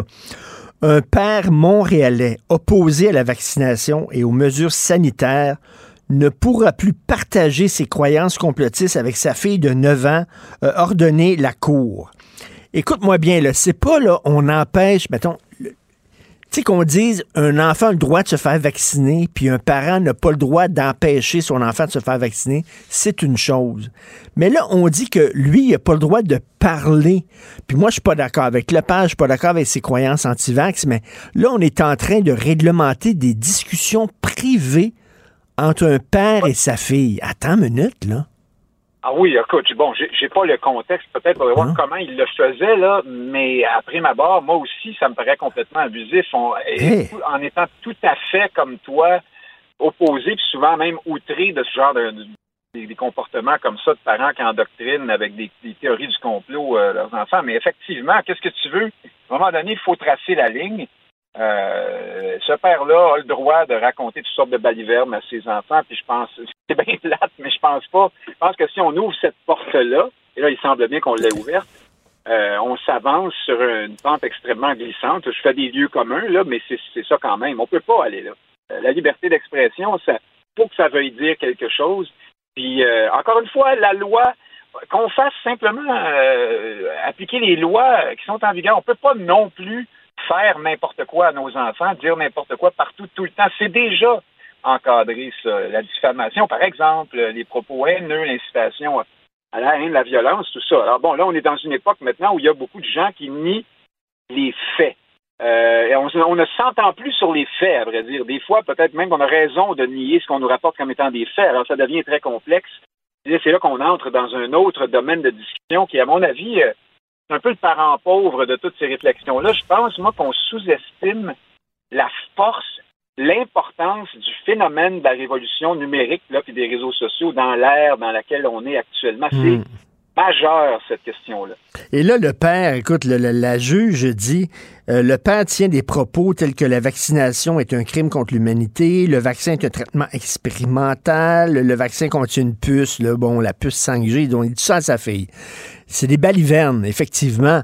Mais là, de dire, il y a des sujets que tu ne pourras pas aborder avec ton enfant. Tu sais, moi, mettons, je, suis séparé, euh, ma fille passe la moitié du temps avec sa mère, sa mère est dans toutes sortes de complots, elle raconte des balivernes à sa fille. Moi, quand j'aurai ma fille euh, la semaine où ce serait moi qui serai de garde, ben je lui dirai autre chose, puis j'essaierai de, de, de, de montrer l'autre côté de la médaille. Mais là, de dire, t'as pas le droit de parler à ton enfant. Euh, dans le cadre de ta maison. Puis ça, j'ai bien de la misère. Puis pourtant, je le trouve bozo, ce bonhomme-là. Il croit n'importe quoi, mais... Non, c'est d'une tristesse euh, ses enfants avec ça, mais, tu l'as dit, tu as l'autre parent, tu as l'école aussi, tu as les institutions, euh, il y a les. Y a les euh, cet enfant-là, une chance, normalement, à moins qu'elle soit enlevée et enfermée en dessous d'un escalier quelque part, va être en contact aussi avec la réalité. Là. Alors, on peut plutôt prendre ça de façon calme et positive et se dire qu'elle aura de ce qu'il faudra pour faire la part des choses éventuellement. Entre-temps, bon, c'est bien plate, mais euh, on ne peut pas commencer à dire que les parents n'ont pas le droit de dire ben, écoute, parce que Nick, euh, on est toujours le coucou de quelqu'un. Moi, il y a des gens qui trouvent que j'ai certaines opinions qui n'ont pas de maudit bon sens. Puis là, il dirait, il dirait, ben, t'as pas le droit de dire, mettons, à ton fils, je sais pas, qu'il faut abaisser le seuil d'immigration, que la religion s'empoisonne tout, etc. T'as pas le droit de dire ça parce qu'on n'est pas d'accord avec tes propos. mais Christy, c'est mon fils. Oui, ben, tu te souviens de cette hein? loi, je pense que c'est en Écosse, là, euh, proposée par quelqu'un qui est un expert manifestement des fausses bonnes idées, là, qui, qui voulait, je pense, je me demande si c'est pas même adopté, qui voulait qu'on euh, permette aux gens dans les familles de dénoncer quelqu'un qui aurait tenu un propos euh, qui serait pas assez woke. Là, oui, oui, oui pas inclusif ou raciste ou je ne sais, je m'en souviens pas exactement. Mais alors, oui, on s'en va dans cette ère-là, on glisse là-dedans.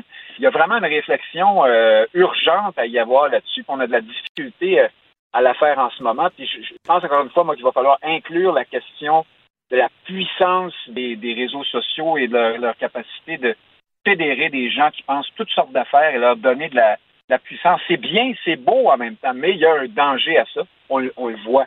Euh, Et Mathieu m'avait parlé de ça, Mathieu Bocoté. Je crois que c'était une loi qu'on voulait passer en Écosse, écoute, où on disait là ah. qu'on voulait euh, interdire euh, certaines conversations dans les maisons privées et que si jamais ton enfant t'entendait tenir des propos qui n'étaient pas corrects, il pourrait te dénoncer à la police. Délirant. La police, mon père a tenu des propos non non inclusifs ou transphobes, ben machin.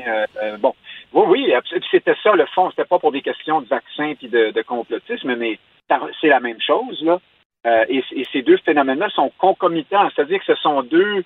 Là, je parle du wokisme ou de, du conspirationnisme. Ce sont deux mouvements qui prennent beaucoup d'ampleur à travers les réseaux sociaux, évidemment, dans des classes sociales différentes, avec des répercussions différentes, mais c'est ça, c'est ça quand même, et qui euh, vont faire des adeptes plus qu'il n'aurait pu en faire autrefois. C'est ça qui est, nouveau. Ben oui, non, non. En tout cas, c'est une vaste question. Merci beaucoup, Nick Payne. Euh, bonne semaine. Merci. Alors, Nick Payne, analyste politique, c'est tout le temps. Euh, c'est Benoît qui euh, prend la relève. On a notre rencontre dans une demi-heure. Merci à toute l'équipe à la recherche. Je veux, juste saluer toute l'équipe. Florence Lamoureux, merci Alexandre Moranville-Ouellette, Maude Boutet, Luc Fortin, Charlotte Duquette, merci beaucoup. Euh, notre stagiaire, c'est ça, Charlotte Duquette, bienvenue dans l'équipe. Charlie Marchand à la réalisation, à la régie qui attend tout le temps le printemps. Il attend, il dit, Christy, quand est-ce qu'il arrive le printemps au Québec? Je le sais pas, j'en ai aucune. Quelque part en juin. OK, mi-juin, Charlie. Euh, passez une excellente journée, on se reparle demain à 8 h. Bye. Cube Radio.